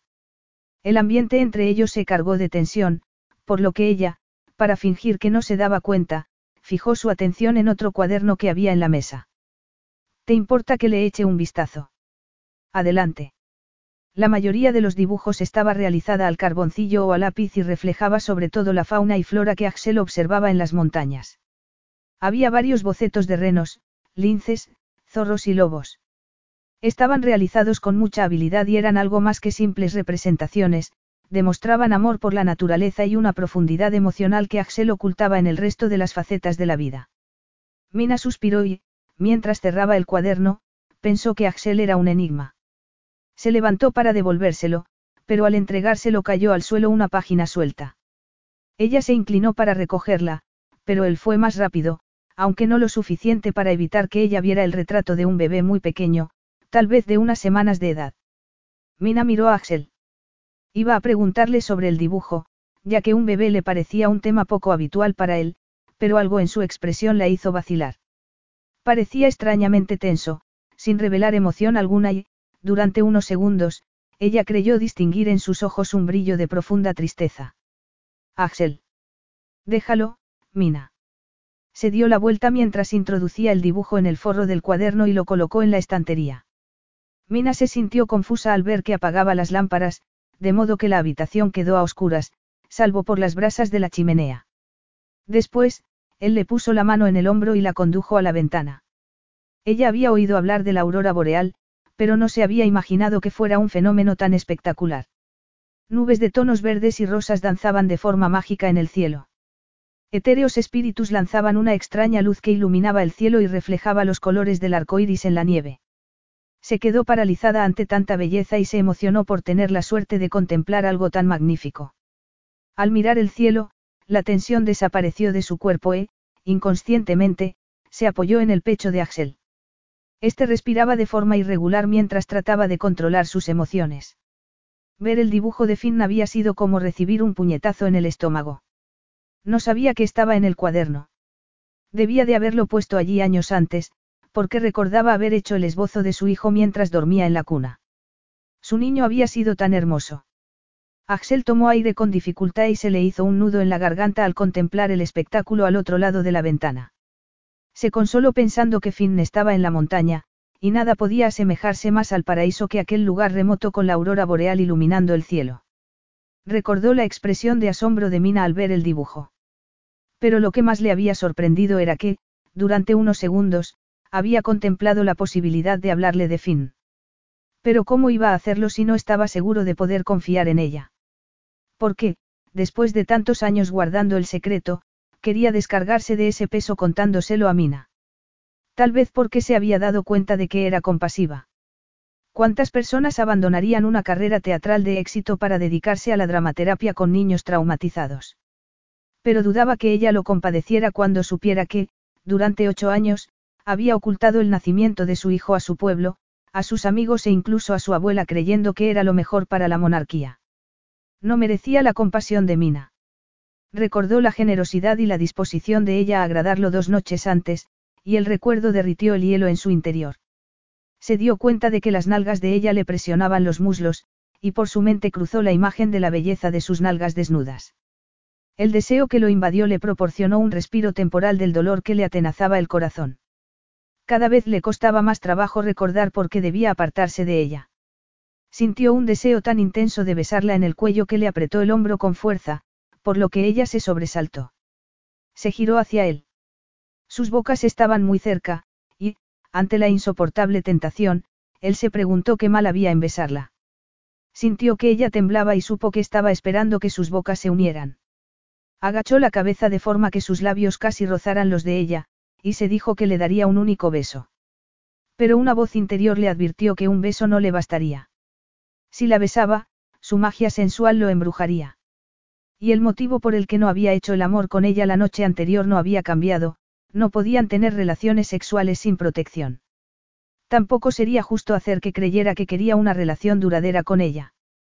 La verdad era que quería perderse en su suavidad y olvidar el pasado. Mina se desequilibró cuando él le retiró bruscamente la mano del hombro. Vio que encendía una lámpara. Su luz le iluminó el rostro sin expresión y los ojos fríos. Dio un paso hacia ella para que pudiera leerle los labios. Ve a ponerte el traje de nieve. El cielo está despejado, lo que implica que estará unas horas sin nevar. Así que voy a arriesgarme a bajar la montaña. No podía haberle dicho con más claridad que no quería estar más tiempo con ella del estrictamente necesario. Estaba harta de recibir una de cal y otra de arena. Su viaje a Estorval había sido un error, y cuanto antes volviera a casa y olvidara que había conocido a un príncipe, mejor para ella. Capítulo 8. Descendieron de la montaña sin incidentes. A medio camino cambiaron la moto de nieve por el 4x4. Como Axel había predicho, había mucha nieve en el valle, pero las máquinas quitanieves habían despejado las carreteras, por lo que llegaron a la capital sin problemas. La ciudad estaba envuelta en una densa niebla. Mina se volvió hacia Axel. ¿Por qué me has traído aquí? Creí que me llevarías directamente al aeropuerto. Axel se había detenido ante la verja del palacio esperando a que se abrieran las puertas. No hay vuelos debido a la niebla. Esta noche tendrás que pasarla aquí. Una luz brillante brilló fuera de la ventanilla. ¿Qué? Axel apretó los dientes mientras otro destello de luz iluminaba el coche. No esperaba que hubiera fotógrafos aquí. La verja finalmente se abrió, y Axel pisó el acelerador a fondo. Será mejor que te prepares para el comité de bienvenida, previno a Mina mientras aparcaba al lado de la escalinata que conducía a la puerta principal y ésta se abría. ¿A qué te refieres? Ya lo verás. Al entrar en el palacio, Mina entendió su curioso comentario. A pesar de que era de noche y muy tarde, muchas personas esperaban en el enorme vestíbulo para recibir al príncipe. Cortesanos, guardias de palacio y empleados, cada uno con su respectivo uniforme, inclinaron la cabeza mientras Axel pasaba por delante de ellos. Mina reconoció a su secretario, Benedict Lindburg. Supo que hablaban porque vio sus labios moverse, pero le fue imposible seguir lo que decían. Volvió a experimentar la misma angustiosa timidez de la infancia, por lo que suspiró aliviada cuando entraron en una habitación que supuso que sería el despacho de Axel y este cerró la puerta. Te lo advertí, afirmó él mientras observaba el rostro tenso de Mina. Tiene que ser difícil leer los labios cuando se está rodeado de una multitud. Al menos, aquí podrás recargar las pilas. ¿Qué quiere toda esa gente? Él se encogió de hombros. Siempre hay algo que, en opinión de mis ministros, requiere mi atención. Según la previsión meteorológica, la niebla se levantará mañana por la tarde. Uno de mis empleados te llevará al aeropuerto. ¿Dónde vives en Londres? En Notinil, pero no volveré a mi casa hasta que los paparazzi se cansen de rondarla. Axel frunció el ceño. Te han acosado los periodistas. Mi amiga Kat los vio frente a mi casa. No le importará que me quede en la suya durante unos días. Espero que el revuelo sobre mi supuesta aventura contigo se calme pronto, lo miró con ironía. De todos modos, no es problema tuyo, ¿verdad? Tú estás protegido de la prensa dentro de tu majestuoso palacio. Lo cual no era verdad, se dijo, ya que había visto a los fotógrafos en la entrada. Se preguntó si a él le disgustaría tener que vivir de cara al público, sujeto a un constante escrutinio por parte de los medios. En cierto modo, su hermoso palacio era una cárcel. Siento haberte trastornado la vida. Debí decirte quién era cuando nos conocimos, afirmó él. ¿Por qué no lo hiciste? Él vaciló. Podrías haber pensado que mentía para impresionarte y haberte negado a cenar conmigo. ¿Te hubiera importado que me hubiera negado? Sí. Muy enfadada, Mina le preguntó. Entonces, ¿por qué me dejaste sola en la cabaña haciéndome creer que no querías estar conmigo? El rechazo de Axel la había herido profundamente, mucho más que descubrir que Dester le había mentido. ¿Cómo era posible? Había estado enamorada de Dester, pero no podía haberse enamorado de Axel en solo dos días. A él se le encogió el estómago al ver el brillo de las lágrimas en los ojos de Mina. Por mi posición no puedo tener una relación contigo. Eso es otra cosa que se te olvidó mencionar al llevarme a la cama. Santo cielo, Mina. Exclamó él mientras la atraía hacia sí y unía su boca a la de ella. No podía luchar contra la locura que lo poseía, ni controlar el deseo, la necesidad intolerable de poseer el hermoso cuerpo de ella y hacerla suya como dos noches antes. Llamaron a la puerta y Axel volvió a la realidad. Separó su boca de la de ella y se sintió culpable cuando Mina lo miró atónita. No podía culparla, ya que ni él mismo entendía su comportamiento.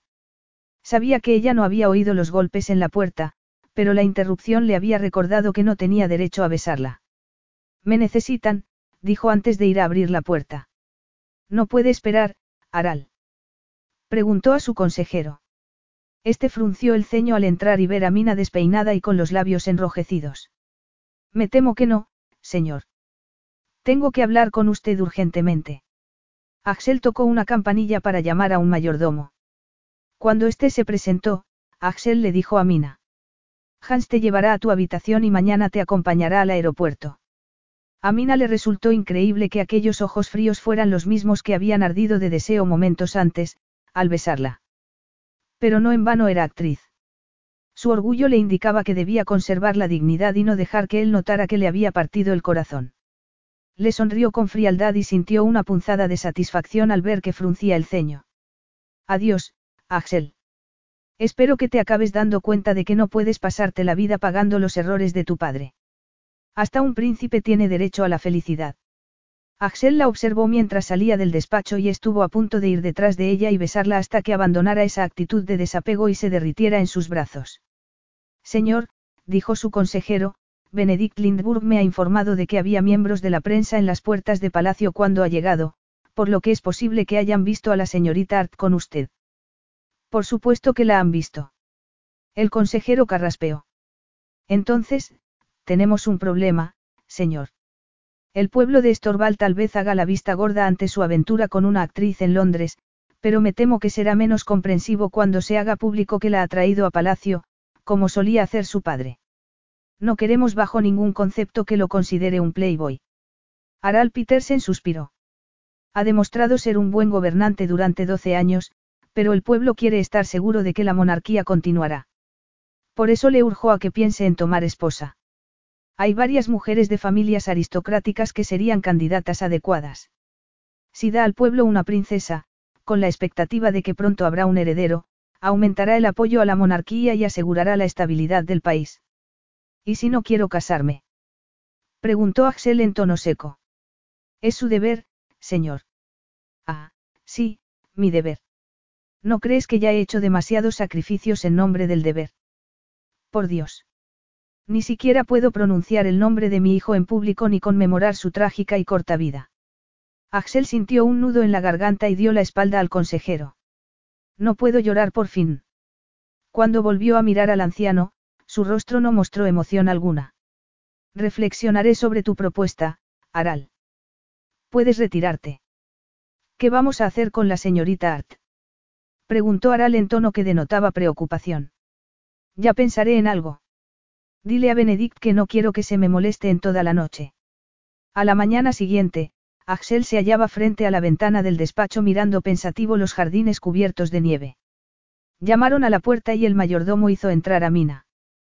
¿Te funcionan los audífonos? Sí, respondió ella. Te oigo bien. ¿Para qué querías verme? Estaba a punto de salir para el aeropuerto. Ha habido un cambio de planes. Tenemos que hablar. De pronto, Mina se dio cuenta de que no estaban solos, ya que el anciano al que había visto la noche anterior se hallaba en el despacho y la miraba con desaprobación. Creo que no tenemos nada más que decirnos. El anciano se acercó a ella. Señorita Art, es evidente que no entiende el protocolo de palacio. El príncipe quiere hablar con usted, por lo que debe escucharlo. Axel se quejó entre dientes. Mina, te presento a mi consejero principal, Aral Petersen. Aral, desearía hablar a solas con la señorita. Perdona su brusquedad, dijo Amina cuando el consejero se hubo marchado. Aral es un fervoroso defensor de la monarquía que se ha esforzado mucho para ayudarme a devolverle el favor del pueblo tras la muerte de mi padre, y le preocupa que yo pueda hacer algo que mi pueblo desapruebe. Supongo que le daría un ataque al ver tu fotografía en los periódicos con una actriz a la que los paparazzi americanos consideran una cortesana. ¿Por qué no demandaste a los periódicos que publicaron mentiras sobre ti? No tenía el dinero necesario para emprender un proceso legal, y Dester no negó que fuéramos amantes porque el escándalo daba publicidad a la película. Esperaba que la historia se olvidara, y así fue hasta que me fotografiaron con un príncipe. ¿De qué querías hablarme? Mina no esperaba volver a verlo.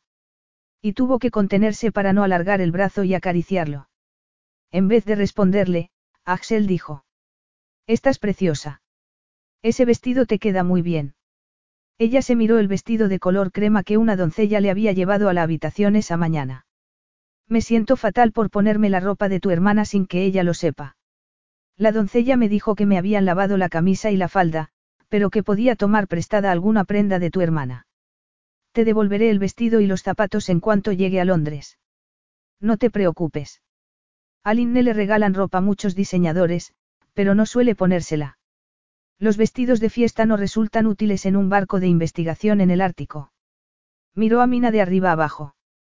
Se había recogido el pelo en un moño y estaba tan sexy y elegante que tuvo la tentación de cerrar el despacho con llave, apartar los papeles del escritorio y hacerle el amor sobre él. Mira esto, le dijo al tiempo que le tendía un periódico. Mina contuvo el aliento al ver la fotografía de ambos al llegar al palacio la noche anterior. Frunció el ceño al leer el titular, Romance Real. Ha encontrado el príncipe por fin el amor. No lo entiendo.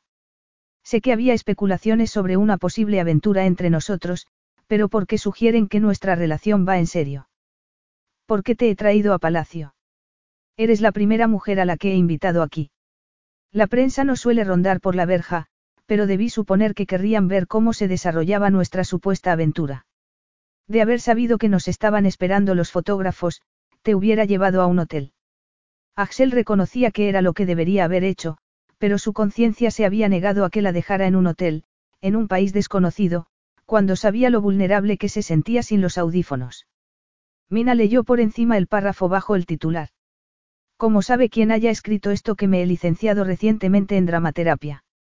Siguió leyendo y puso unos ojos como platos. Dice que me invitaste a Estorval para ayudar a los niños del pueblo de Rebica cuyos padres se ahogaron al naufragar los barcos pesqueros por una terrible tormenta. Bajó el periódico y fulminó a Axel con la mirada. ¿Qué está pasando? Estamos tratando de limitar los daños, respondió él con frialdad. La oficina de prensa de Palacio ha publicado varios detalles sobre ti, como que estás licenciada en dramaterapia. Ya te dije que la reputación de Playboy de mi padre lo había hecho muy impopular. No puedo arriesgarme a que los ciudadanos crean que soy como él y que eres una amante ocasional. Será mejor que crean que tengo una relación seria con una terapeuta que desea ayudar a los niños de Rebeca. Mina negó con la cabeza. Me niego a formar parte de ese engaño. Tendrás que hacer unas declaraciones a la prensa diciendo que han cometido un error y que no tenemos una relación seria. Por desgracia, eso es imposible cuando la foto de los dos entrando en palacio indica claramente que somos amantes. Algunos de los periódicos incluso han anunciado que pronto habrá un anuncio de boda real. Ella lo miró con la boca abierta. ¿Quieres decir que la gente cree que tal vez nos casemos? Como mi consejero principal siempre me recuerda, el país lleva tiempo esperando a que me case y tenga un heredero. Creí que tu esposa sería de aquí. No creo que a mi pueblo le importe la nacionalidad de mi esposa.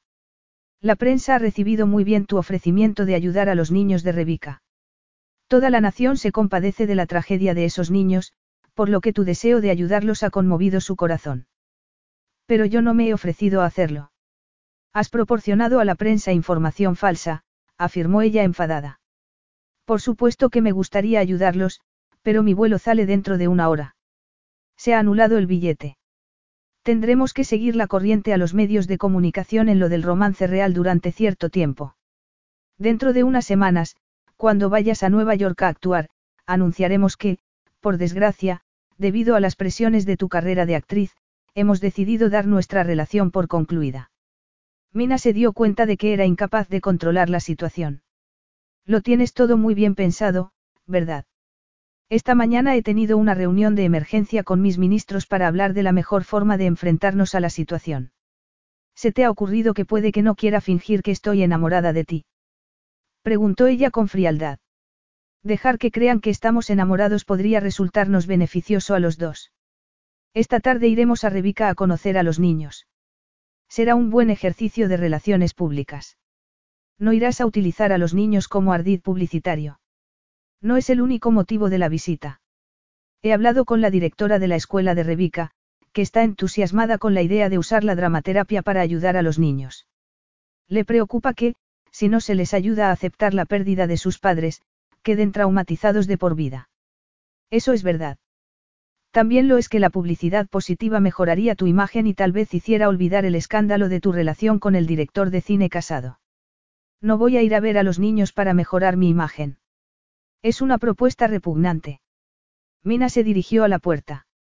Lo siento, pero prefiero continuar con el primer plan y marcharme de Estorval.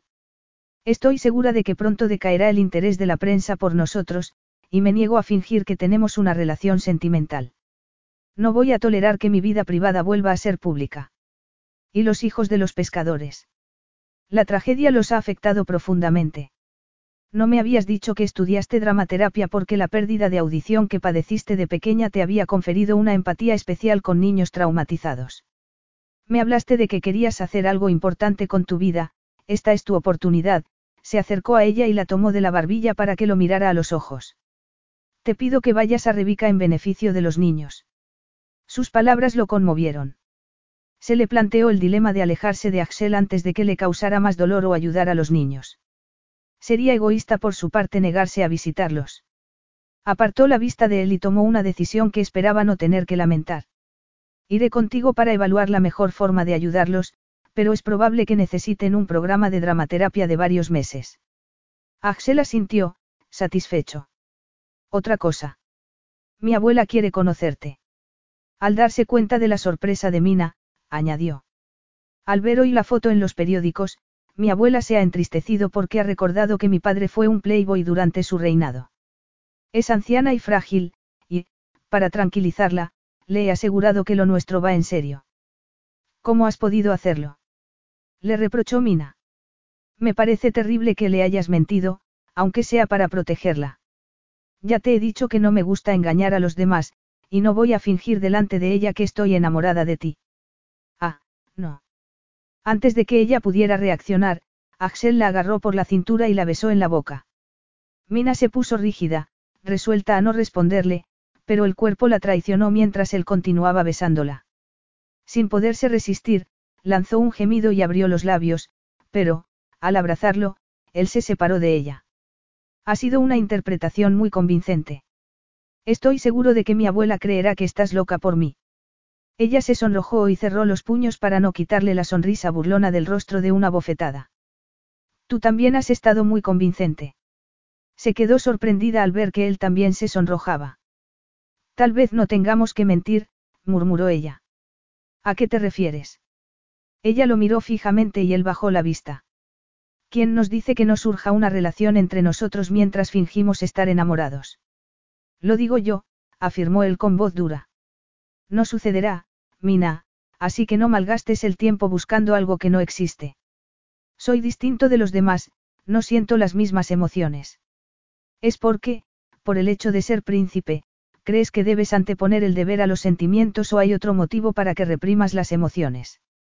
La imagen de la carita de Finn apareció en la mente de Axel. Para él, el amor y la pérdida iban unidos, y no quería volver a experimentar esos sentimientos. No tengo emociones que reprimir, replicó con brusquedad. Estoy vacío, y la verdad es que no quiero cambiar. Capítulo 9. Tenía que haber perdido el juicio para haber accedido al plan de Axel de fingir que su relación iba en serio, pensó Mina. El único motivo de haberlo hecho era ayudar a los afligidos niños de Rebeca. Hacia allí se dirigían. Aunque eran las primeras horas de la tarde, el sol se estaba poniendo tras las montañas y los picos más altos parecían estar ardiendo. Pero la vista espectacular no disminuyó la sensación del muslo de Axel contra el de Mina, por lo que ésta se sintió aliviada al llegar a la aldea.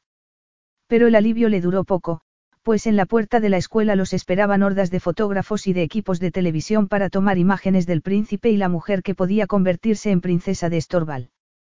Al bajar del coche, Axel le pasó el brazo por la cintura. Cuando la miró a los ojos, Mina supo que estaba actuando para la prensa, por lo que, en cuanto entraron en el edificio, se soltó de su brazo.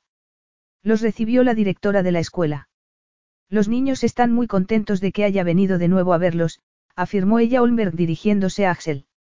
Están deseando que venga a visitarlos. Al observar la mirada de sorpresa de Mina, añadió. El príncipe Axel ha venido a Rebica todas las semanas desde que se produjo el naufragio de los barcos de pesca. Muchos de los niños tienen pesadillas y tratan de enfrentarse al dolor. No les he dicho que es usted terapeuta, sino que es amiga del príncipe. Lo primero que llamó la atención de Mina fue el silencio que reinaba en el salón de actos, donde había más de 30 niños y muchas de las viudas de los pescadores. Se palpaba la tristeza en el ambiente.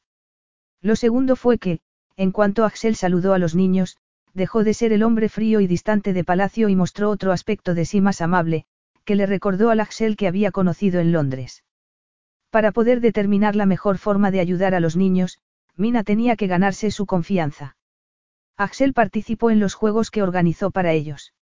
Al final de la tarde, el silencio había desaparecido en el salón de actos y había sido sustituido por las voces de los niños e incluso se oía alguna risa. Mina estaba sentada en el suelo con los niños en corro a su alrededor. En el siguiente juego vamos a fingir que somos actores sobre un escenario, les dijo. En lugar de hablar, vamos a mostrar a los espectadores las emociones que sentimos. Por ejemplo, ¿cómo les demostraríamos que estamos contentos? Riéndonos y bailando, propuso una niña. Muy bien, demostradme que estáis contentos. Mina dejó actuar a los niños durante unos minutos. ¿Y cómo demostraríamos que estamos enfadados?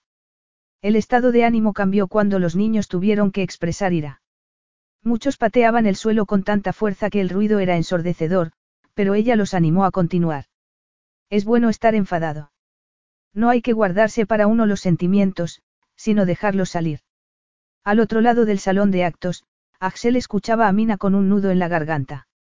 Al final de la sesión, la directora se acercó a hablar con ella. Los niños lo han pasado bien por primera vez desde que ocurrió la tragedia. Ha conseguido usted mucho en solo una visita. Me encantaría pasar más tiempo con ellos. Creo que varias sesiones de dramaterapia a lo largo de unos meses los ayudarían a expresar las emociones. Miró a Axel y se preguntó qué sentimientos ocultaría bajo su enigmática fachada. Estaba hablando con la viuda de un pescador que llevaba un bebé en brazos. En ese momento, la mujer se lo tendió a Axel. Este retrocedió ante el bebé y el rostro se le contrajo en una mueca de intenso dolor. Mina, aun sin saber por qué había reaccionado así, instintivamente quiso ayudarlo y se apresuró a acercarse a él. ¡Qué bebé más guapo! Le dijo a la madre del niño. ¿Le importa que lo tome en brazos? La mujer sonrió y se lo puso en los brazos. Mina miró a Axel y vio que tenía la frente perlada de sudor. Una reacción tan extrema la desconcertó. Axel se puso a hablar con otra madre y Mina devolvió el bebé a su madre y regresó con ella a Olmberg. El príncipe es muy guapo, ¿verdad? Comentó la directora. Muchas mujeres querrían conquistarlo, pero hasta que usted ha aparecido parecía un soltero empedernido. Hace años se rumoreó que estaba enamorado de una rusa, pero supongo que le aconsejaron que no se casara con ella. La madre del príncipe era rusa, y tan impopular como su padre entre los ciudadanos de Estorval. A Mina se le hizo un nudo en el estómago ante la idea de que Axel hubiera querido a una mujer y no hubiera podido casarse con ella. Se preguntó si todavía la querría. Por eso no se había casado. Parece que todo ha ido bien, le dijo Axel más tarde, mientras esperaban a que los recogiera el coche. Verte con los niños ha sido conmovedor. Parecías empatizar con ellos, pero supongo que forma parte de tu trabajo como terapeuta. Se sorprendió al darse cuenta de que quería hablarle de Finn. Pero podía fiarse de ella. Seguía sin estar seguro de que no hubiera hablado con la prensa sobre la noche en el hotel en Londres. La miró a los ojos, y la opresión que sentía en el pecho se intensificó. ¿Cuál es la verdadera mina? Parecía que te importaban los niños, pero tal vez tu amabilidad fuera fingida. Al fin y al cabo, ¿por qué iban a importarte? Tienes la habilidad de hacer que la gente crea en ti, y hoy has desempeñado el papel de terapeuta compasiva de forma brillante. El periodista que ha cubierto la visita está convencido de que eres una nueva Madre Teresa. Mina, atónita, tardó unos segundos en responder. Por descontado que no estaba actuando. ¿Por qué iban a importarme los niños? Porque cualquiera con un mínimo de humanidad querría ayudarlos a enfrentarse a su terrible pérdida. Sintió crecer en ella la irritación ante la injusta acusación de Axel. ¿Cómo te atreves a decir que estaba actuando para la prensa? Eres tú quien cree que su imagen es muy importante. Se le llenaron los ojos de lágrimas y se la secó con impaciencia con el dorso de la mano. La persona que has visto hoy es la verdadera Mina. Pero ¿quién eres tú, Axel? ¿Por qué ocultas tus emociones a todo el mundo? ¿Qué te ha pasado cuando la madre te ha invitado a tomar en brazos al bebé? Tenías una expresión, parecías horrorizado. ¿No quieres tener hijos? Mina contempló el rostro tenso de Axel y se preguntó si no estaba yendo demasiado lejos, pero estaba desesperada por descubrir sus secretos. ¿Qué te parece la idea de ser padre? Es mi deber tener un heredero. Por favor. Mina no intentó ocultar su enfado. No puedes traer un hijo al mundo simplemente porque necesitas un heredero. Lo que quiero saber es si te gustaría tener un hijo. Tú y tu curiosidad. Mina tragó saliva. ¿Qué pasa, Axel? Le puso la mano en el brazo, pero él la rechazó. Axel cerró los ojos y vio el rostro angelical de Finn en aquella fatídica mañana. ¿Cómo podía seguirle doliendo su pérdida de esa manera después de tanto tiempo? Abrió los ojos. Mina lo miraba sorprendida. Si quieres saber la verdad, la idea de tener un hijo me resulta insoportable. Ella quiso preguntarle por qué, pero Axel se acercó a la puerta y la abrió. Ha llegado el coche.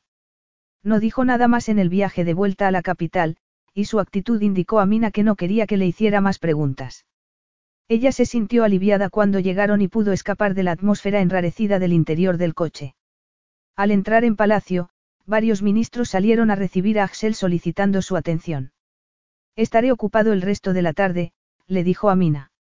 A última hora iremos a una cena benéfica que organizan los empresarios más importantes de Estorval para recaudar fondos para los niños de Rebica.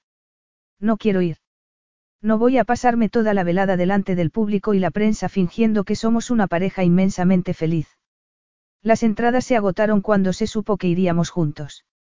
No puedes decepcionar a los invitados que han donado mucho dinero con el propósito de conocerte.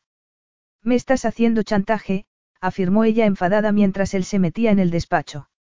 Benedict, el secretario de Axel, observó su expresión afligida. Es fácil entender por qué sus empleados lo denominan, el príncipe de hielo.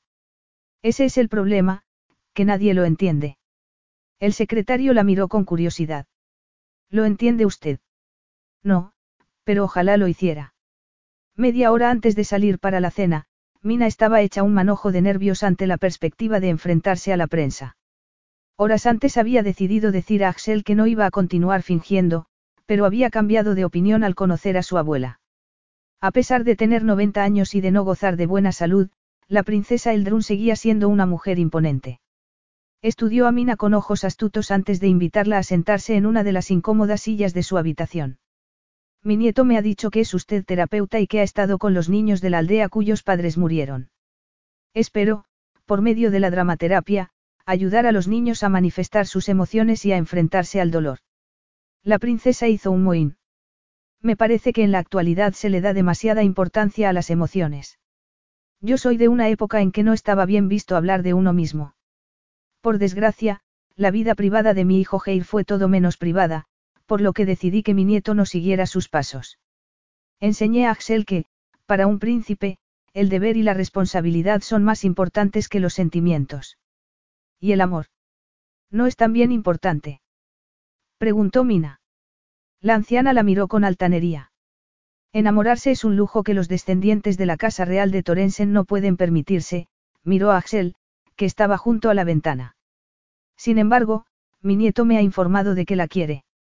Mina recordó que Axel fingía estar enamorado de ella para que su abuela no pensara que se estaba volviendo un playboy como su padre. ¿Y usted, está usted enamorada de él? Mina vaciló. No podía mentir a la princesa, pero se sobresaltó al darse cuenta de que no tenía que hacerlo. Como Julieta, se había enamorado a primera vista. Miró a Axel, que la miraba sin expresión alguna. Mina sonrió a la anciana. Sí, lo quiero.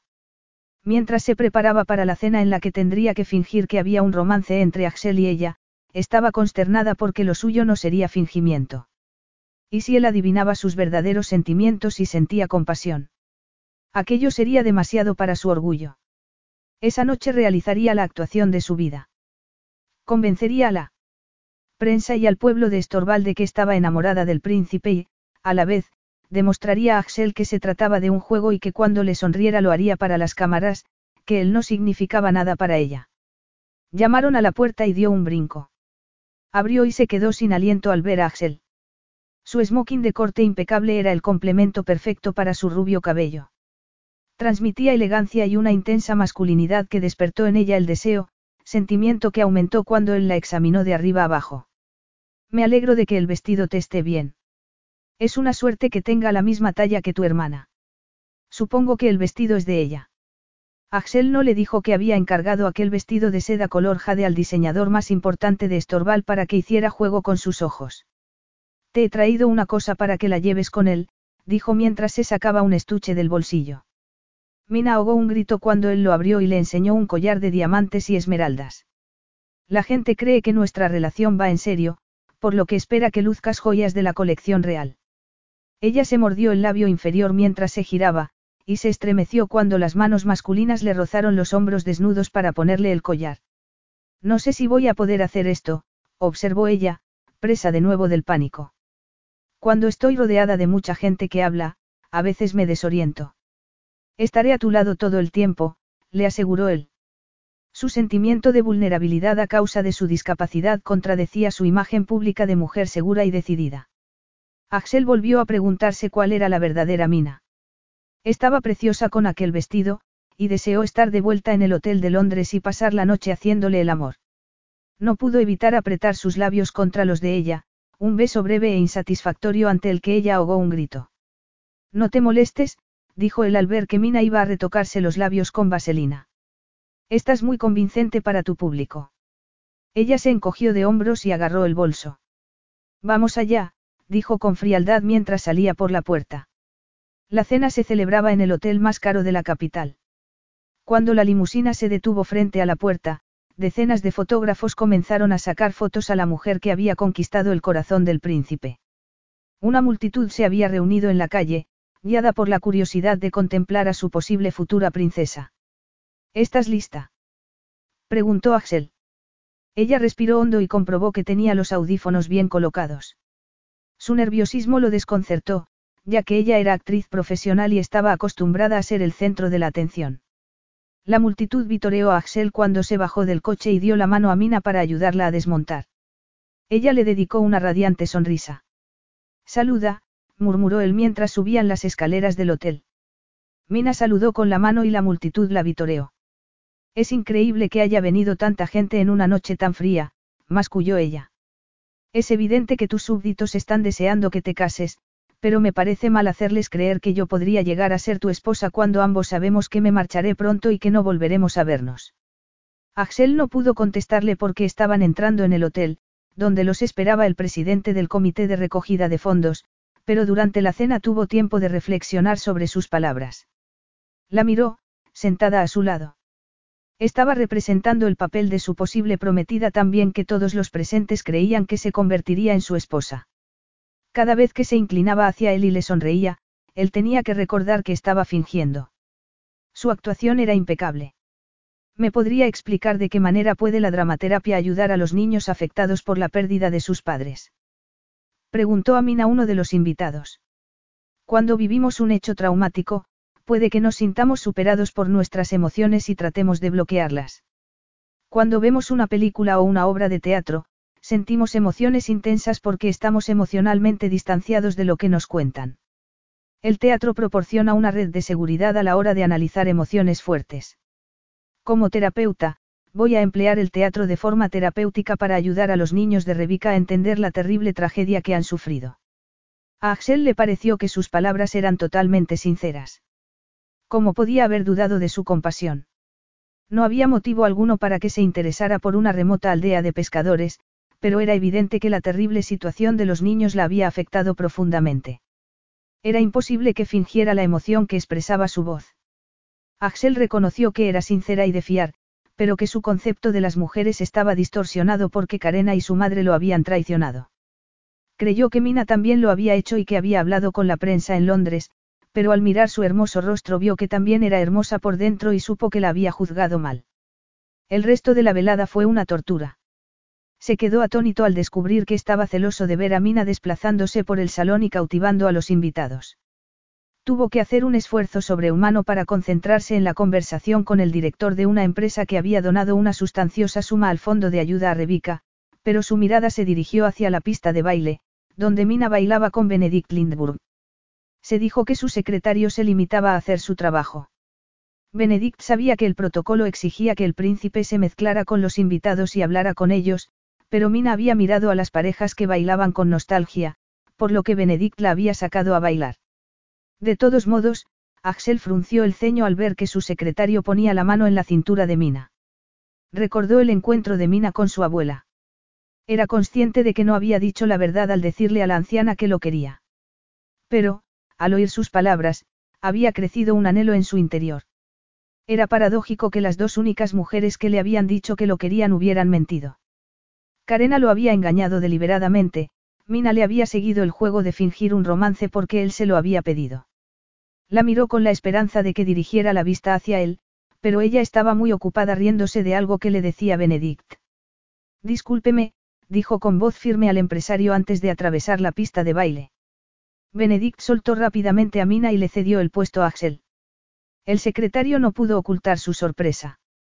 El director del Banco Nacional de Estorval lo espera, señor. Invítale a cenar a Palacio la semana que viene, le contestó Axel. Miró a Mina a los ojos y sintió un primitivo deseo de posesión al tomarla en sus brazos. No sabía si su sonrisa era real o fingida, pero no le cabía duda alguna de que nunca había deseado tanto hacer el amor con una mujer como con ella. Benedict, pide el coche. La señorita Artillo nos vamos a ir pronto. Pero, la mirada de Axel cortó su protesta. Enseguida, señor. ¿Pasa algo, Axel? Preguntó Mina al entrar en palacio y tratar de mantenerse a la altura de sus largas zancadas. Él no contestó mientras subía las escaleras a toda prisa y ella lo seguía sin aliento. Al final de las escaleras la agarró del brazo y la condujo a su dormitorio. Mina nunca había estado allí. Su atención se centró inmediatamente en la enorme cama con dosel. El escudo real colgaba sobre esta y de las paredes pendían retratos de los anteriores príncipes de Estorval. Le sorprendió el brillo de los ojos de Axel al aflojarse la pajarita. Creía que todo había salido bien en la cena, pero era evidente que algo lo había puesto nervioso. ¿Qué te pasa? Voy a decirte lo que me pasa, tú. Mina lo miró confusa. ¿Qué he hecho? No lo sé, la agarró por los hombros y la miró. No sé lo que me has hecho. Me has embrujado con tus ojos verdes y me has hecho sentir cosas que no creía poder sentir, cosas que no quiero sentir.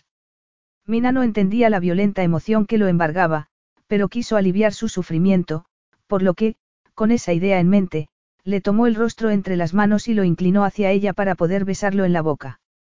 Él la abrazó dando un gemido y la apretó con fuerza para que sintiera en el muslo la intensidad de su excitación. El deseo fue la perdición de mi padre.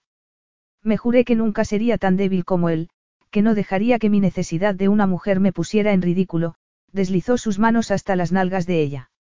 Pero te necesito, Mina, afirmó con voz airada. Te deseo más de lo que se puede desear a una mujer. Capítulo 10. Axel se estremeció. No podía controlar el deseo que sentía por Mina, y eso lo asustaba porque siempre había creído que era más fuerte que su padre. Tenía que conseguir que ella entendiera que solo deseaba su cuerpo, no su corazón. No eres tu padre, dijo ella con voz suave. Tu pueblo te admira y te respeta. Cree que eres un buen monarca, y yo también.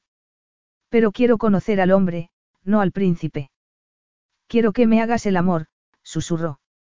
Sin pronunciar palabra, él hizo que se girara para bajarle la cremallera del vestido. Mina no llevaba sujetador, por lo que él se regodeó mirándole los firmes senos y los oscuros pezones. Eres maravillosa, afirmó con voz ronca. En la cena, te imaginaba así, desnuda, solo con los diamantes y las esmeraldas brillando sobre tu piel. Pero la verdad es que no necesitas adorno alguno, cielo. Eres hermosa por dentro y por fuera y quiero abrazarte y hacerte mía. Te entregarás a mí, Mina. Ella sonrió dulcemente. Siempre he sido tuya. Se desabrochó el collar y lo dejó en la mesita de noche al tiempo que terminaba de quitarse el vestido. No necesito diamantes ni vestidos caros. Solo te necesito a ti. Él la atrajo hacia sí y la besó. Sus besos eran todo lo que ella deseaba, todo con lo que había soñado desde la noche en el Hotel de Londres. Su cuerpo reconoció el de Axel y comenzó a temblar mientras él se desnudaba. Al verlo tan excitado, la idea de que la penetrara la llenó de deseo. Él la tumbó en la cama y le quitó la última frágil barrera de ropa interior antes de arrodillarse sobre ella y besarle la boca, la garganta y los senos. El sonido ronco que ella emitió cuando le lamió los pezones lo encendió de deseo, pero satisfacer sus necesidades no era su prioridad, sino proporcionar placer a Mina. Siguió descendiendo por su cuerpo besándole el estómago y la parte interna de los muslos antes de abrirla suavemente con los dedos y presionar con la boca el centro de su feminidad para acariciarla íntimamente. Ella lanzó un grito de placer. Axel la estaba llevando al borde del éxtasis, pero ella quería proporcionarle el mismo placer. Quería destruir el control que tenía de sí mismo y demostrarle que hacer el amor era cosa de dos que se entregaban completamente el uno al otro. En vez de dejar que la penetrara, lo empujó para tumbarlo de espaldas y sonrió al verle la cara de sorpresa. Ahora me toca a mí darte y a ti recibir, dijo ella antes de bajarse de la cama mientras le besaba el estómago y los muslos. Mina. Axel se puso tenso al comprender lo que se proponía. La agarró del pelo para apartarle la cabeza de su excitada masculinidad. Pero era demasiado tarde, y la sensación de introducirse en su húmeda boca lo hizo gemir. Experimentó un placer desconocido. Nunca había consentido que una mujer lo acariciara de manera tan íntima. Un príncipe no debía perder el control. Pero a su cuerpo le dio igual que fuera príncipe. Tembló de forma incontrolable mientras ella le lamía el extremo de la erección. Agarró la sábana con fuerza y apretó los dientes mientras luchaba contra la marea que amenazaba con anegarlo. Ya basta, cielo, masculló tirándole del pelo hasta que ella alzó la cabeza. Las manos le temblaron mientras se ponía un preservativo. La arrastró sin contemplaciones para situarla debajo de él y le abrió las piernas para que lo recibiera. Cuando la penetró y sus cuerpos se fundieron en uno, ella sonrió y susurró su nombre, y Axel sintió un anhelo en su interior que ni siquiera el placer sexual satisfaría.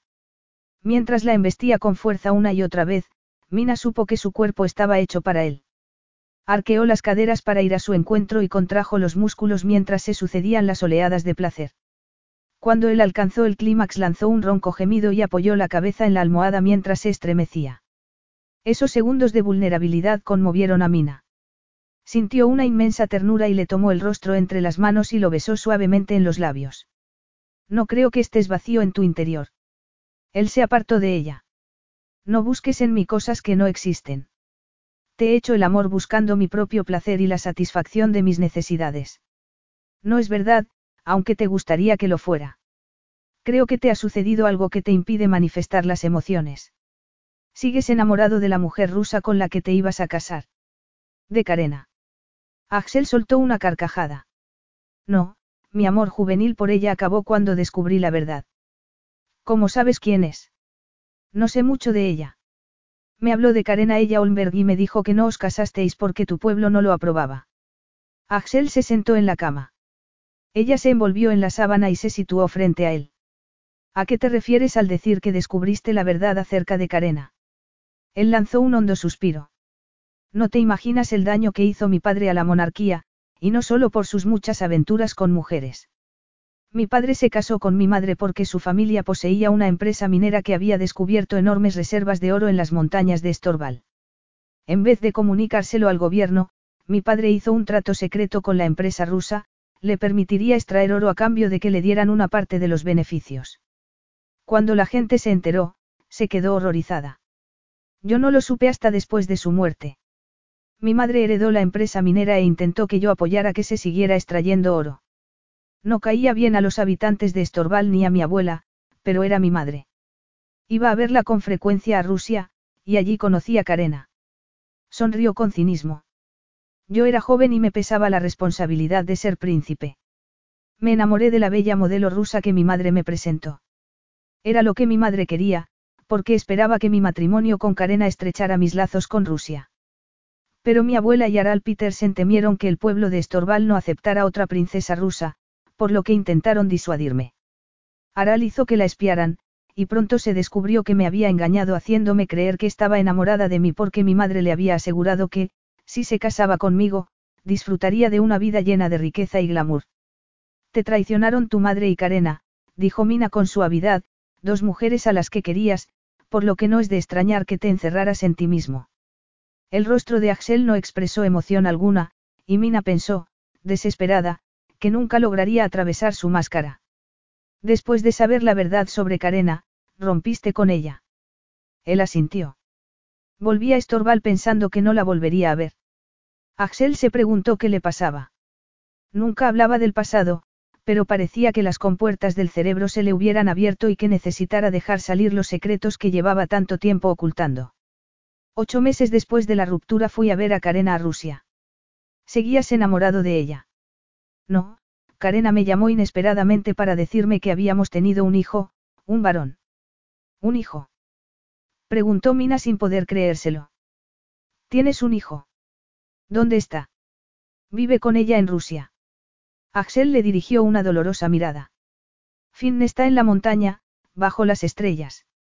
Se lo entregué a los Ami porque son la gente más de fiar que conozco. Lo enterraron según sus tradiciones y cuidan de la tumba cuando yo no puedo subir a la cabaña. Mina tragó saliva. Lo siento mucho, Axel, dijo ella abrazándolo con fuerza. El boceto del niño que vi en la cabaña era de Finn, ¿verdad? ¿Qué le sucedió? Su muerte carece de explicación médica. Fue víctima del síndrome de muerte súbita del lactante. Axel respiró hondo e inspiró el perfume de Mina. Su forma de abrazarlo era conmovedora y se sentía protegido, por lo que no le resultó difícil contarle los secretos que nunca había dicho a nadie. Empezaré por el principio. Cuando rompí con Karena, me enteré de que me había estado engañando con un empresario ruso. Ella supuso que el hijo era de este, pero, cuando nació el bebé, su amigo insistió en hacerse una prueba de ADN, que demostró que no era el padre. Por tanto, tenía que ser yo. Otra prueba de ADN lo confirmó. Pero incluso sin ella lo hubiera reconocido como hijo mío. Era tan bonito, Mina. Nunca había visto a un ser humano tan diminuto. Era perfecto, y cuando lo sostuve en mis brazos le prometí que sería el mejor de los padres. A Mina se le llenaron los ojos de lágrimas. Lo querías. Más que a nada en el mundo, afirmó Axel con emoción. Le pedí a Karena que nos casáramos.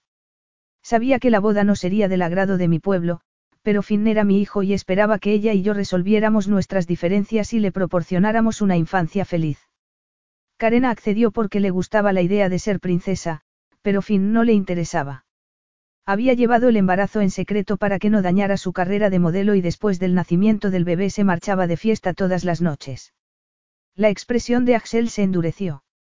Una noche en la que quería salir como era habitual se enfadó porque era el día libre de la canguro. Yo llevaba una doble vida, durante la semana vivía en Estorval y desempeñaba mis funciones y los fines de semana los pasaba en Rusia con Finn. Esa noche estaba cansado, pero no me importó cuidar de mi hijo. Finn estaba inquieto y no dejaba de llorar.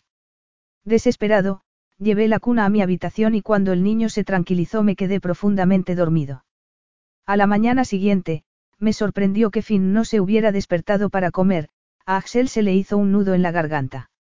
Al principio creí que dormía, pero estaba muy pálido y, cuando lo toqué, muy frío.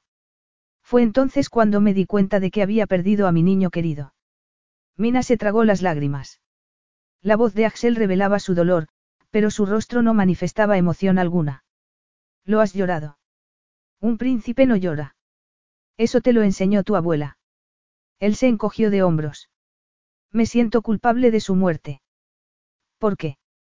Me acabas de decir que los médicos no pudieron explicarla. Si no me hubiera dormido, tal vez me habría dado cuenta de que le pasaba algo y lo hubiera salvado. Mina lo abrazó con más fuerza y lo acunó como si estuviera consolando a un niño. No creo que pudieras haber hecho nada. La muerte de Finn fue una tragedia, de la que creo que no has hablado con nadie, ni siquiera con tu abuela, a causa de tu sentimiento de culpa. Nadie salvo Karena, mi consejero principal y los pastores a mí saben de su existencia. Eres la única persona a la que se lo he contado. Los habitantes de Estorval no saben nada. Aral pensó que, si se sabía que era el padre de un hijo ilegítimo, el pueblo creería que era un príncipe inmoral y degenerado como mi padre. Ya había habido un levantamiento popular en el país, por lo que, en aras de mantener la paz y el orden, estuve de acuerdo con Aral en que la breve vida de Finn quedara en secreto. A Karena le vino muy bien, ya que volvió son su empresario ruso. Mina le tomó el rostro entre las manos y lo miró a los ojos. ¿No te das cuenta? Te sientes vacío porque nunca has podido llorar abiertamente a Finn. No es de extrañar que tu secreto te haya bloqueado emociones a las que te resultaba muy difícil hacer frente. Quiero ayudarte a enfrentarte a las experiencias dolorosas del pasado. Hay varios tipos de psicoterapia. No necesito terapia, le interrumpió él. Sé que lo haces con buena intención. Mina, pero por mucho que hable del pasado mi hijo no volverá. No, pero te ayudará a que vuelvas a querer como lo quisiste a él. No quiero volver a hacerlo. Llevo casi toda mi vida sin hacerlo. De repente, la empujó para tumbarla y se situó encima de ella. Es mentira que el sexo solo sea bueno si implica alguna clase de emoción. No voy a fingir que siento una emoción que no existe, pero te puedo proporcionar placer al hacerte el amor. La besó con un ansia que encendió el deseo de Mina. Esto es lo que quiero de ti, cielo. Tu hermoso cuerpo y tu dulce sensualidad. A Mina se le aceleró la respiración cuando, después de ponerse un preservativo, Axel le separó las piernas y su masculinidad le presionó su húmeda entrada hasta penetrarla. Ella se preguntó cómo reaccionaría si le dijese que lo amaba. Probablemente se quedaría horrorizado. Sus sentimientos hacia él, por tanto, debían permanecer ocultos. Mina no se sorprendió cuando se despertó sola en la cama. Había creído que la noche de la cena de la semana anterior, cuando Axel se había confiado a ella, sería el inicio de un nuevo capítulo en su relación, pero él llevaba toda la semana levantándose antes de que ella se despertara. Cuando, por la noche, hacían el amor, había mucho más que buen sexo. Mucho más. Él era un amante exigente y apasionado, pero también tierno y considerado, y le hacía el amor con tanta delicadeza que a ella se le llenaban los ojos de lágrimas, que él besaba al deslizársele por las mejillas al tiempo que la abrazaba. El príncipe vikingo sabía ser tierno, pero, por la mañana, Mina notaba que él lamentaba haberse mostrado débil, desde su punto de vista, y haber perdido el control. Ella sabía que aquella situación no podía continuar. Cada día que pasaba en Estorval se veía más inmersa en la impostura de que tenía una relación sentimental con Axel, mientras la prensa hablaba de boda inminente. Los periodistas estaban tan histéricos que Mina tuvo que dejar de ir a Rebica, por lo que las familias iban a palacio para que pudieran continuar con sus sesiones de dramaterapia. Aquellas sesiones con los niños habían afianzado su decisión de dejar de actuar y dedicarse a la terapia, después de las representaciones de Romeo y Julieta en Nueva York. Pero primero tendría que decirle a su padre que pensaba dejar la compañía. Joshua estaba muy orgulloso de la línea de actores de la que descendía, y se había sentido muy decepcionado cuando Darcy, su hija mayor, había decidido estudiar logopedia. Al recordar su infancia, Mina se dio cuenta de que siempre había intentado ganarse la aprobación de su padre porque, después de perder el oído, tuvo miedo de que la quisiera menos que a sus hermanos. Llevaba toda la vida tratando de agradarlo y temía que se sintiera decepcionado cuando le dijera que iba a dejar el teatro. El sonido de la cafetera en la habitación de al lado le indicó que Axel seguía en la suite real. Normalmente desayunaba temprano y se marchaba antes de que ella se levantara. Con la esperanza de verlo antes de salir, Mina se levantó y no se molestó en ponerse la bata antes de abrir la puerta que separaba el dormitorio del salón. Axel estaba sentado a la mesa con una taza de café en una mano y el periódico en la otra. Parecía remoto e inaccesible, muy distinto del hombre sexy que le había hecho el amor la noche anterior. De pronto vio que no estaba solo, que en la habitación también estaba su consejero principal. ¿Y cuál no sería su sorpresa cuando éste hincó la rodilla en tierra y dijo con voz conmovida? Señora. Cuando el consejero se hubo marchado, Mina miró a Axel buscando una explicación. ¿A qué ha venido eso? Se quedó de piedra al ver que en la portada del periódico aparecía luciendo distintos vestidos de novia.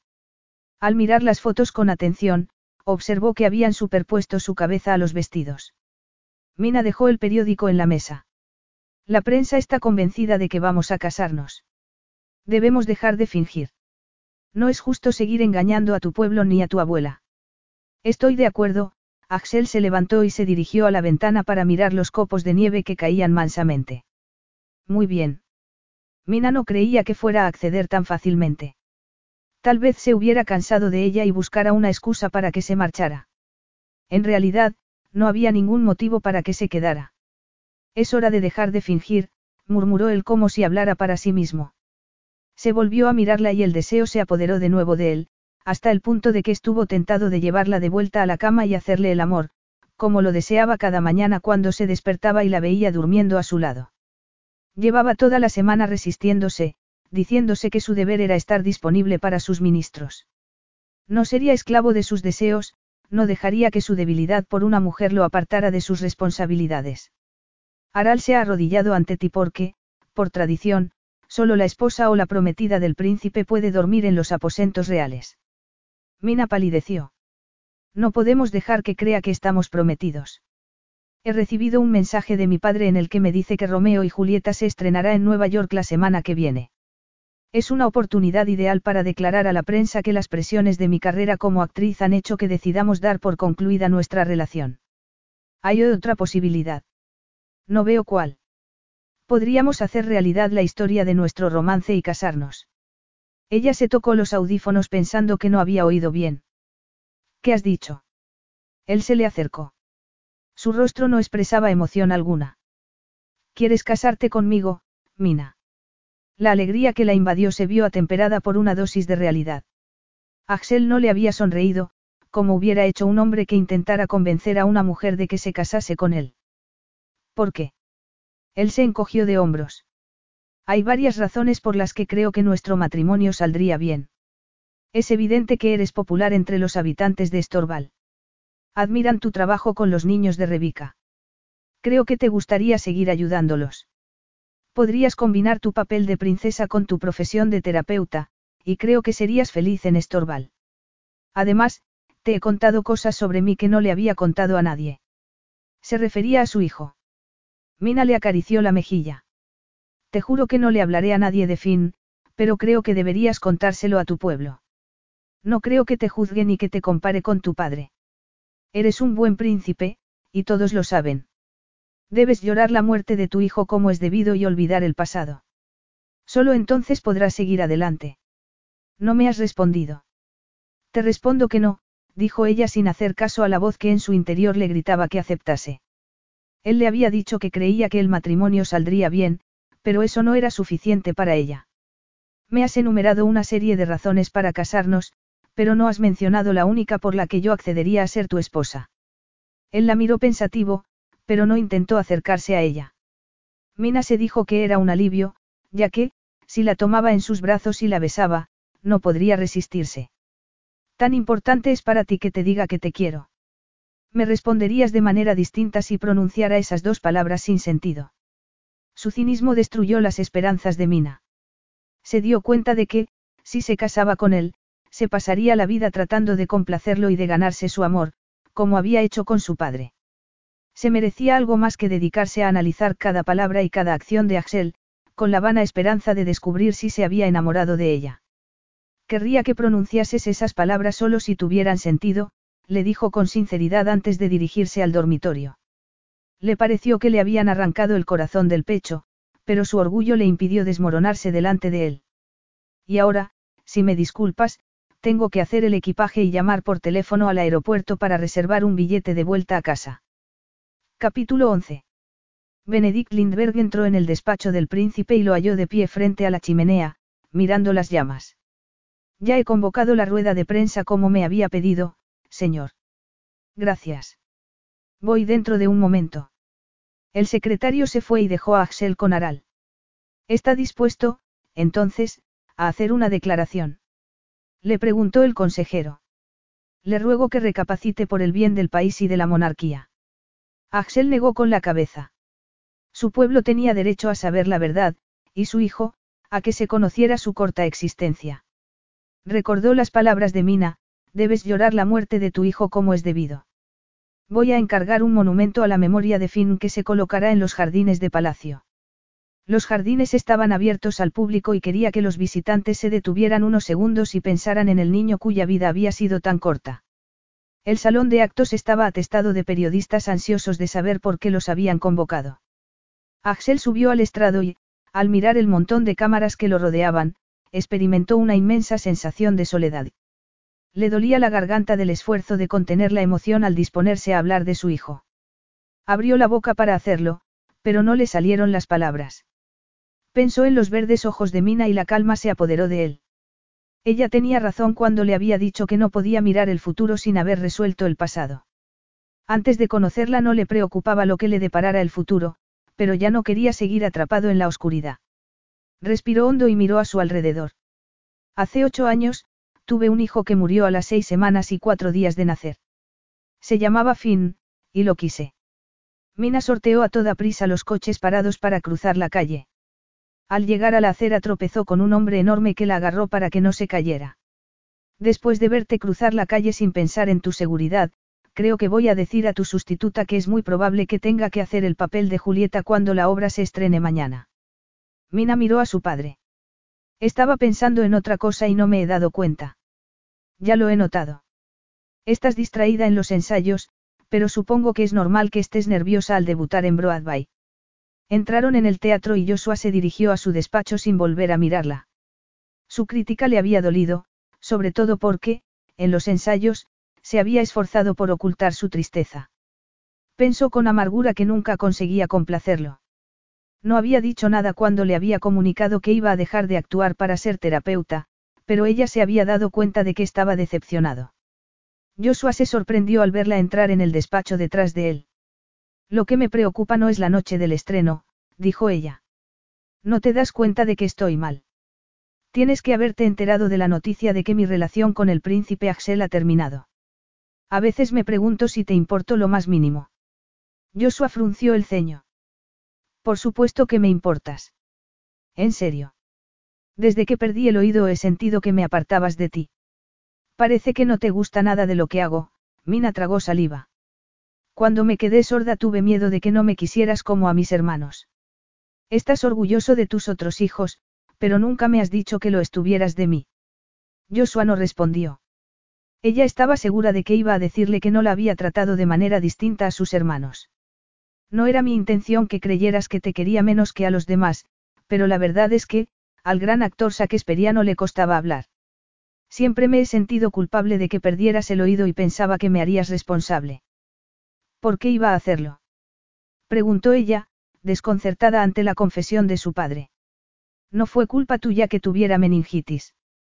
¿No recuerdas que era yo quien te estaba cuidando la noche en que te pusiste enferma? Tu madre tenía función. Tenías algo de fiebre, te di una pastilla y pensé en comprobar más tarde si te había hecho efecto. Pero me enfrasqué en ensayar mi papel, y cuando tu madre volvió se dio cuenta de que estabas gravemente enferma.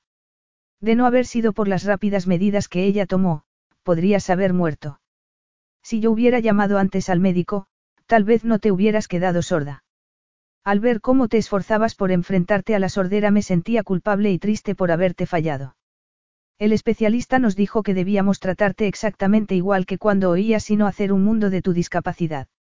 Pero se me partía el corazón cuando volvías de la escuela llorando porque tus compañeros se burlaban de ti. Creo que me distancié de ti para que no tuvieras que hacer frente también a mis sentimientos, pero no pensé que creerías que te quería menos que a tus hermanos.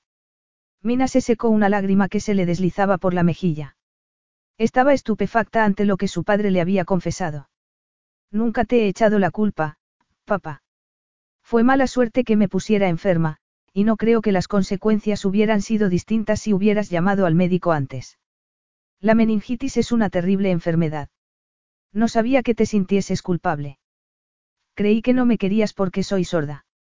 Perdóname por no haberte demostrado lo increíblemente orgulloso que estoy de ti. Dijo Joshua con voz emocionada. Eres una actriz brillante y sé que serás una estupenda terapeuta. Abrió los brazos y Mina se lanzó a ellos y lo abrazó. ¡Ay, papá! Ojalá te hubiera dicho hace años cómo me sentía. Tenía miedo de que su padre reconociera que no la quería. Su miedo al rechazo y el sentimiento de culpa de Joshua habían creado tensión entre ambos, pero esperaba que, desde aquel momento, se abrieran más el uno al otro. ¿Qué ha pasado entre ese príncipe y tú? El sale hoy en los periódicos. ¿No lo has visto? Tomó un periódico del escritorio y se lo pasó a Mina. Esta contuvo la respiración al ver la foto de Axel en primera plana. Parecía tan distante como la última vez que lo había visto, cuando había rechazado su proposición matrimonial. Benedict la había acompañado al aeropuerto. El secretario se mantuvo en silencio todo el tiempo y solo le habló cuando ella iba a dirigirse a la puerta de salida. Esperaba que llegara a comprender al príncipe, le dijo en tono acusador. Las lágrimas casi la impidieron hablar. Cuide de él, consiguió articular, y se fue a toda prisa antes de que tuviera tiempo de cambiar de opinión y pedirle que la llevara de vuelta al palacio. El titular del periódico decía, al príncipe se le vuelve a partir el corazón. Mina leyó los párrafos bajo la foto de Axel. El príncipe Axel ha realizado la sorprendente declaración de que tuvo un hijo hace ocho años. Por desgracia, el niño murió a las seis semanas de nacer. Sus declaraciones han despertado el interés público en Estorval, ya que se producen unos días después del anuncio de que su relación con Mina Art, la actriz inglesa, había terminado. El príncipe dijo que la ruptura lo había entristecido profundamente y que era responsabilidad suya la decisión de la señorita Art de no casarse con él. Añadió que lamentaba no ser el hombre que ella se merecía. ¿Por qué no te has casado con él? preguntó Joshua. Amo a Axel con todo mi corazón y por eso lo he rechazado. No me quiere. ¿Estás segura? Yo creo que se ha jugado el corazón por ti. ¿Por qué piensa que no es el hombre que te mereces? No sabía que era eso lo que pensaba, susurró ella. Volvió a mirar la foto de Axel, asediado por los periodistas en busca de más información sobre su hijo. Sus ojos tenían una expresión de tristeza que le desgarró el corazón. Hablar de su hijo tenía que haberle resultado muy doloroso, sobre todo cuando estaba solo ante los medios de comunicación. Toda la vida había estado solo. Su abuela le había enseñado a anteponer el deber a los sentimientos, y tanto sus padres como Karena lo habían rechazado. No era de extrañar que le resultara difícil hablar de sus sentimientos. Aunque era posible que no la quisiera, ella no le había preguntado qué sentía por ella porque temía que la rechazara. Se tragó las lágrimas y se volvió hacia su padre. He sido una cobarde. Tengo que ir a Estorval inmediatamente, miró a Joshua. ¿Qué pasará con el estreno esta noche? Su padre le apretó el brazo. Le diré a tu sustituta que se prepare para el papel más importante de su vida. Apenas se divisaban los torreones del palacio en medio de la tormenta de nieve. El invierno había llegado a Estorval, y a primera hora de la tarde apenas había luz. Pero, a Mina, el espectacular paisaje de nieve y hielo le resultó extrañamente hermoso. Benedict Lindbergh la recibió en el vestíbulo. El príncipe está en el despacho. No le he dicho que venía. Mina respiró hondo y abrió la puerta. Axel estaba sentado al escritorio con un montón de papeles frente a él. La luz de la lámpara le resaltaba los pómulos. Había adelgazado. Frunció el ceño al mirar quién entraba sin llamar. Mina. Te suponía en Nueva York preparando el estreno de Romeo y Julieta.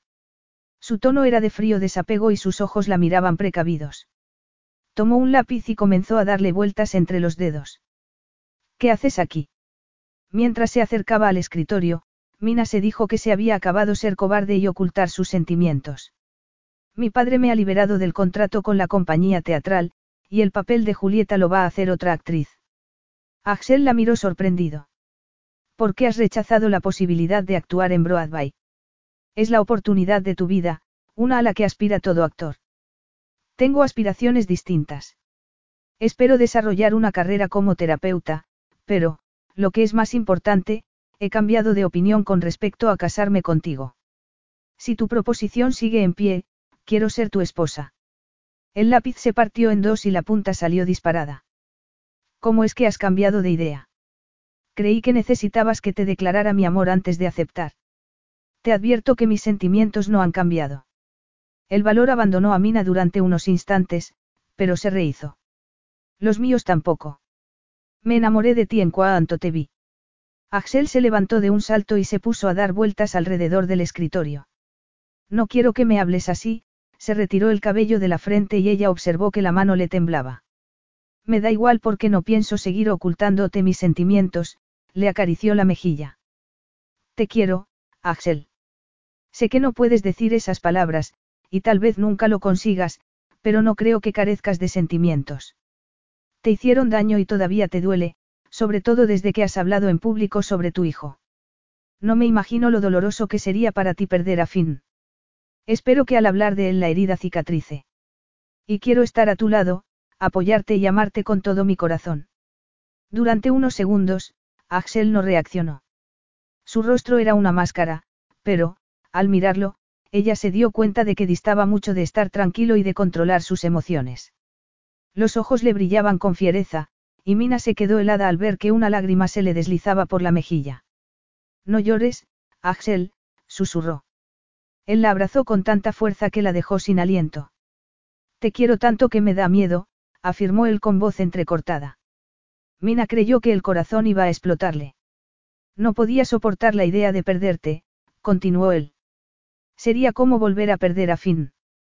Me convencí de que era mejor para mí no quererte, de que, si negaba lo que sentía por ti, mis sentimientos desaparecerían. Frotó la mejilla contra la de ella, y Mina percibió que estaba húmeda. No quería quererte.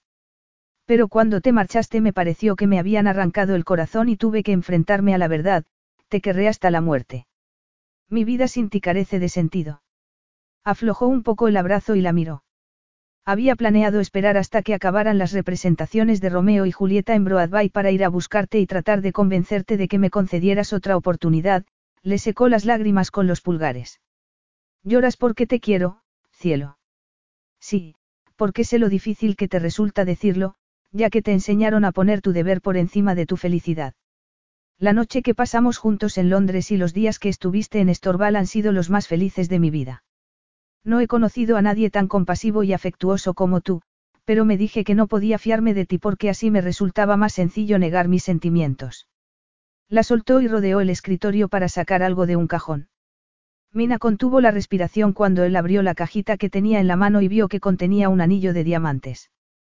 ¿Quieres casarte conmigo, amor mío? Ella lanzó un grito inarticulado y lo abrazó.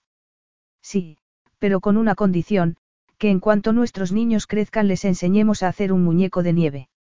Axel entendió a lo que se refería y sonrió.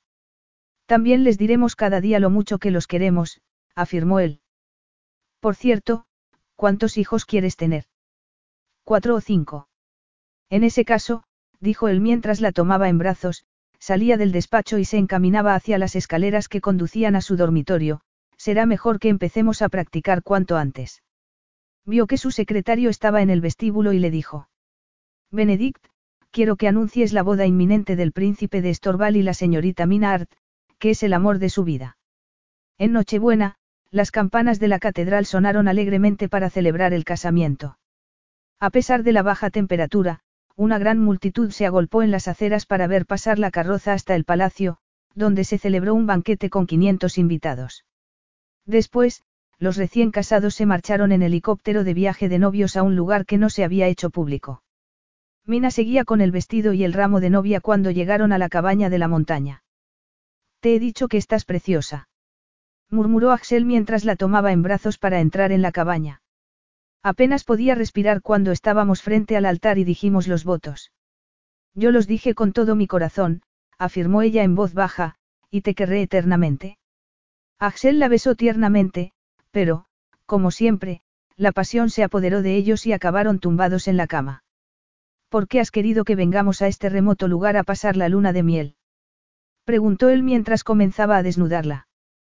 ¿Por qué aquí podemos estar solos? respondió ella.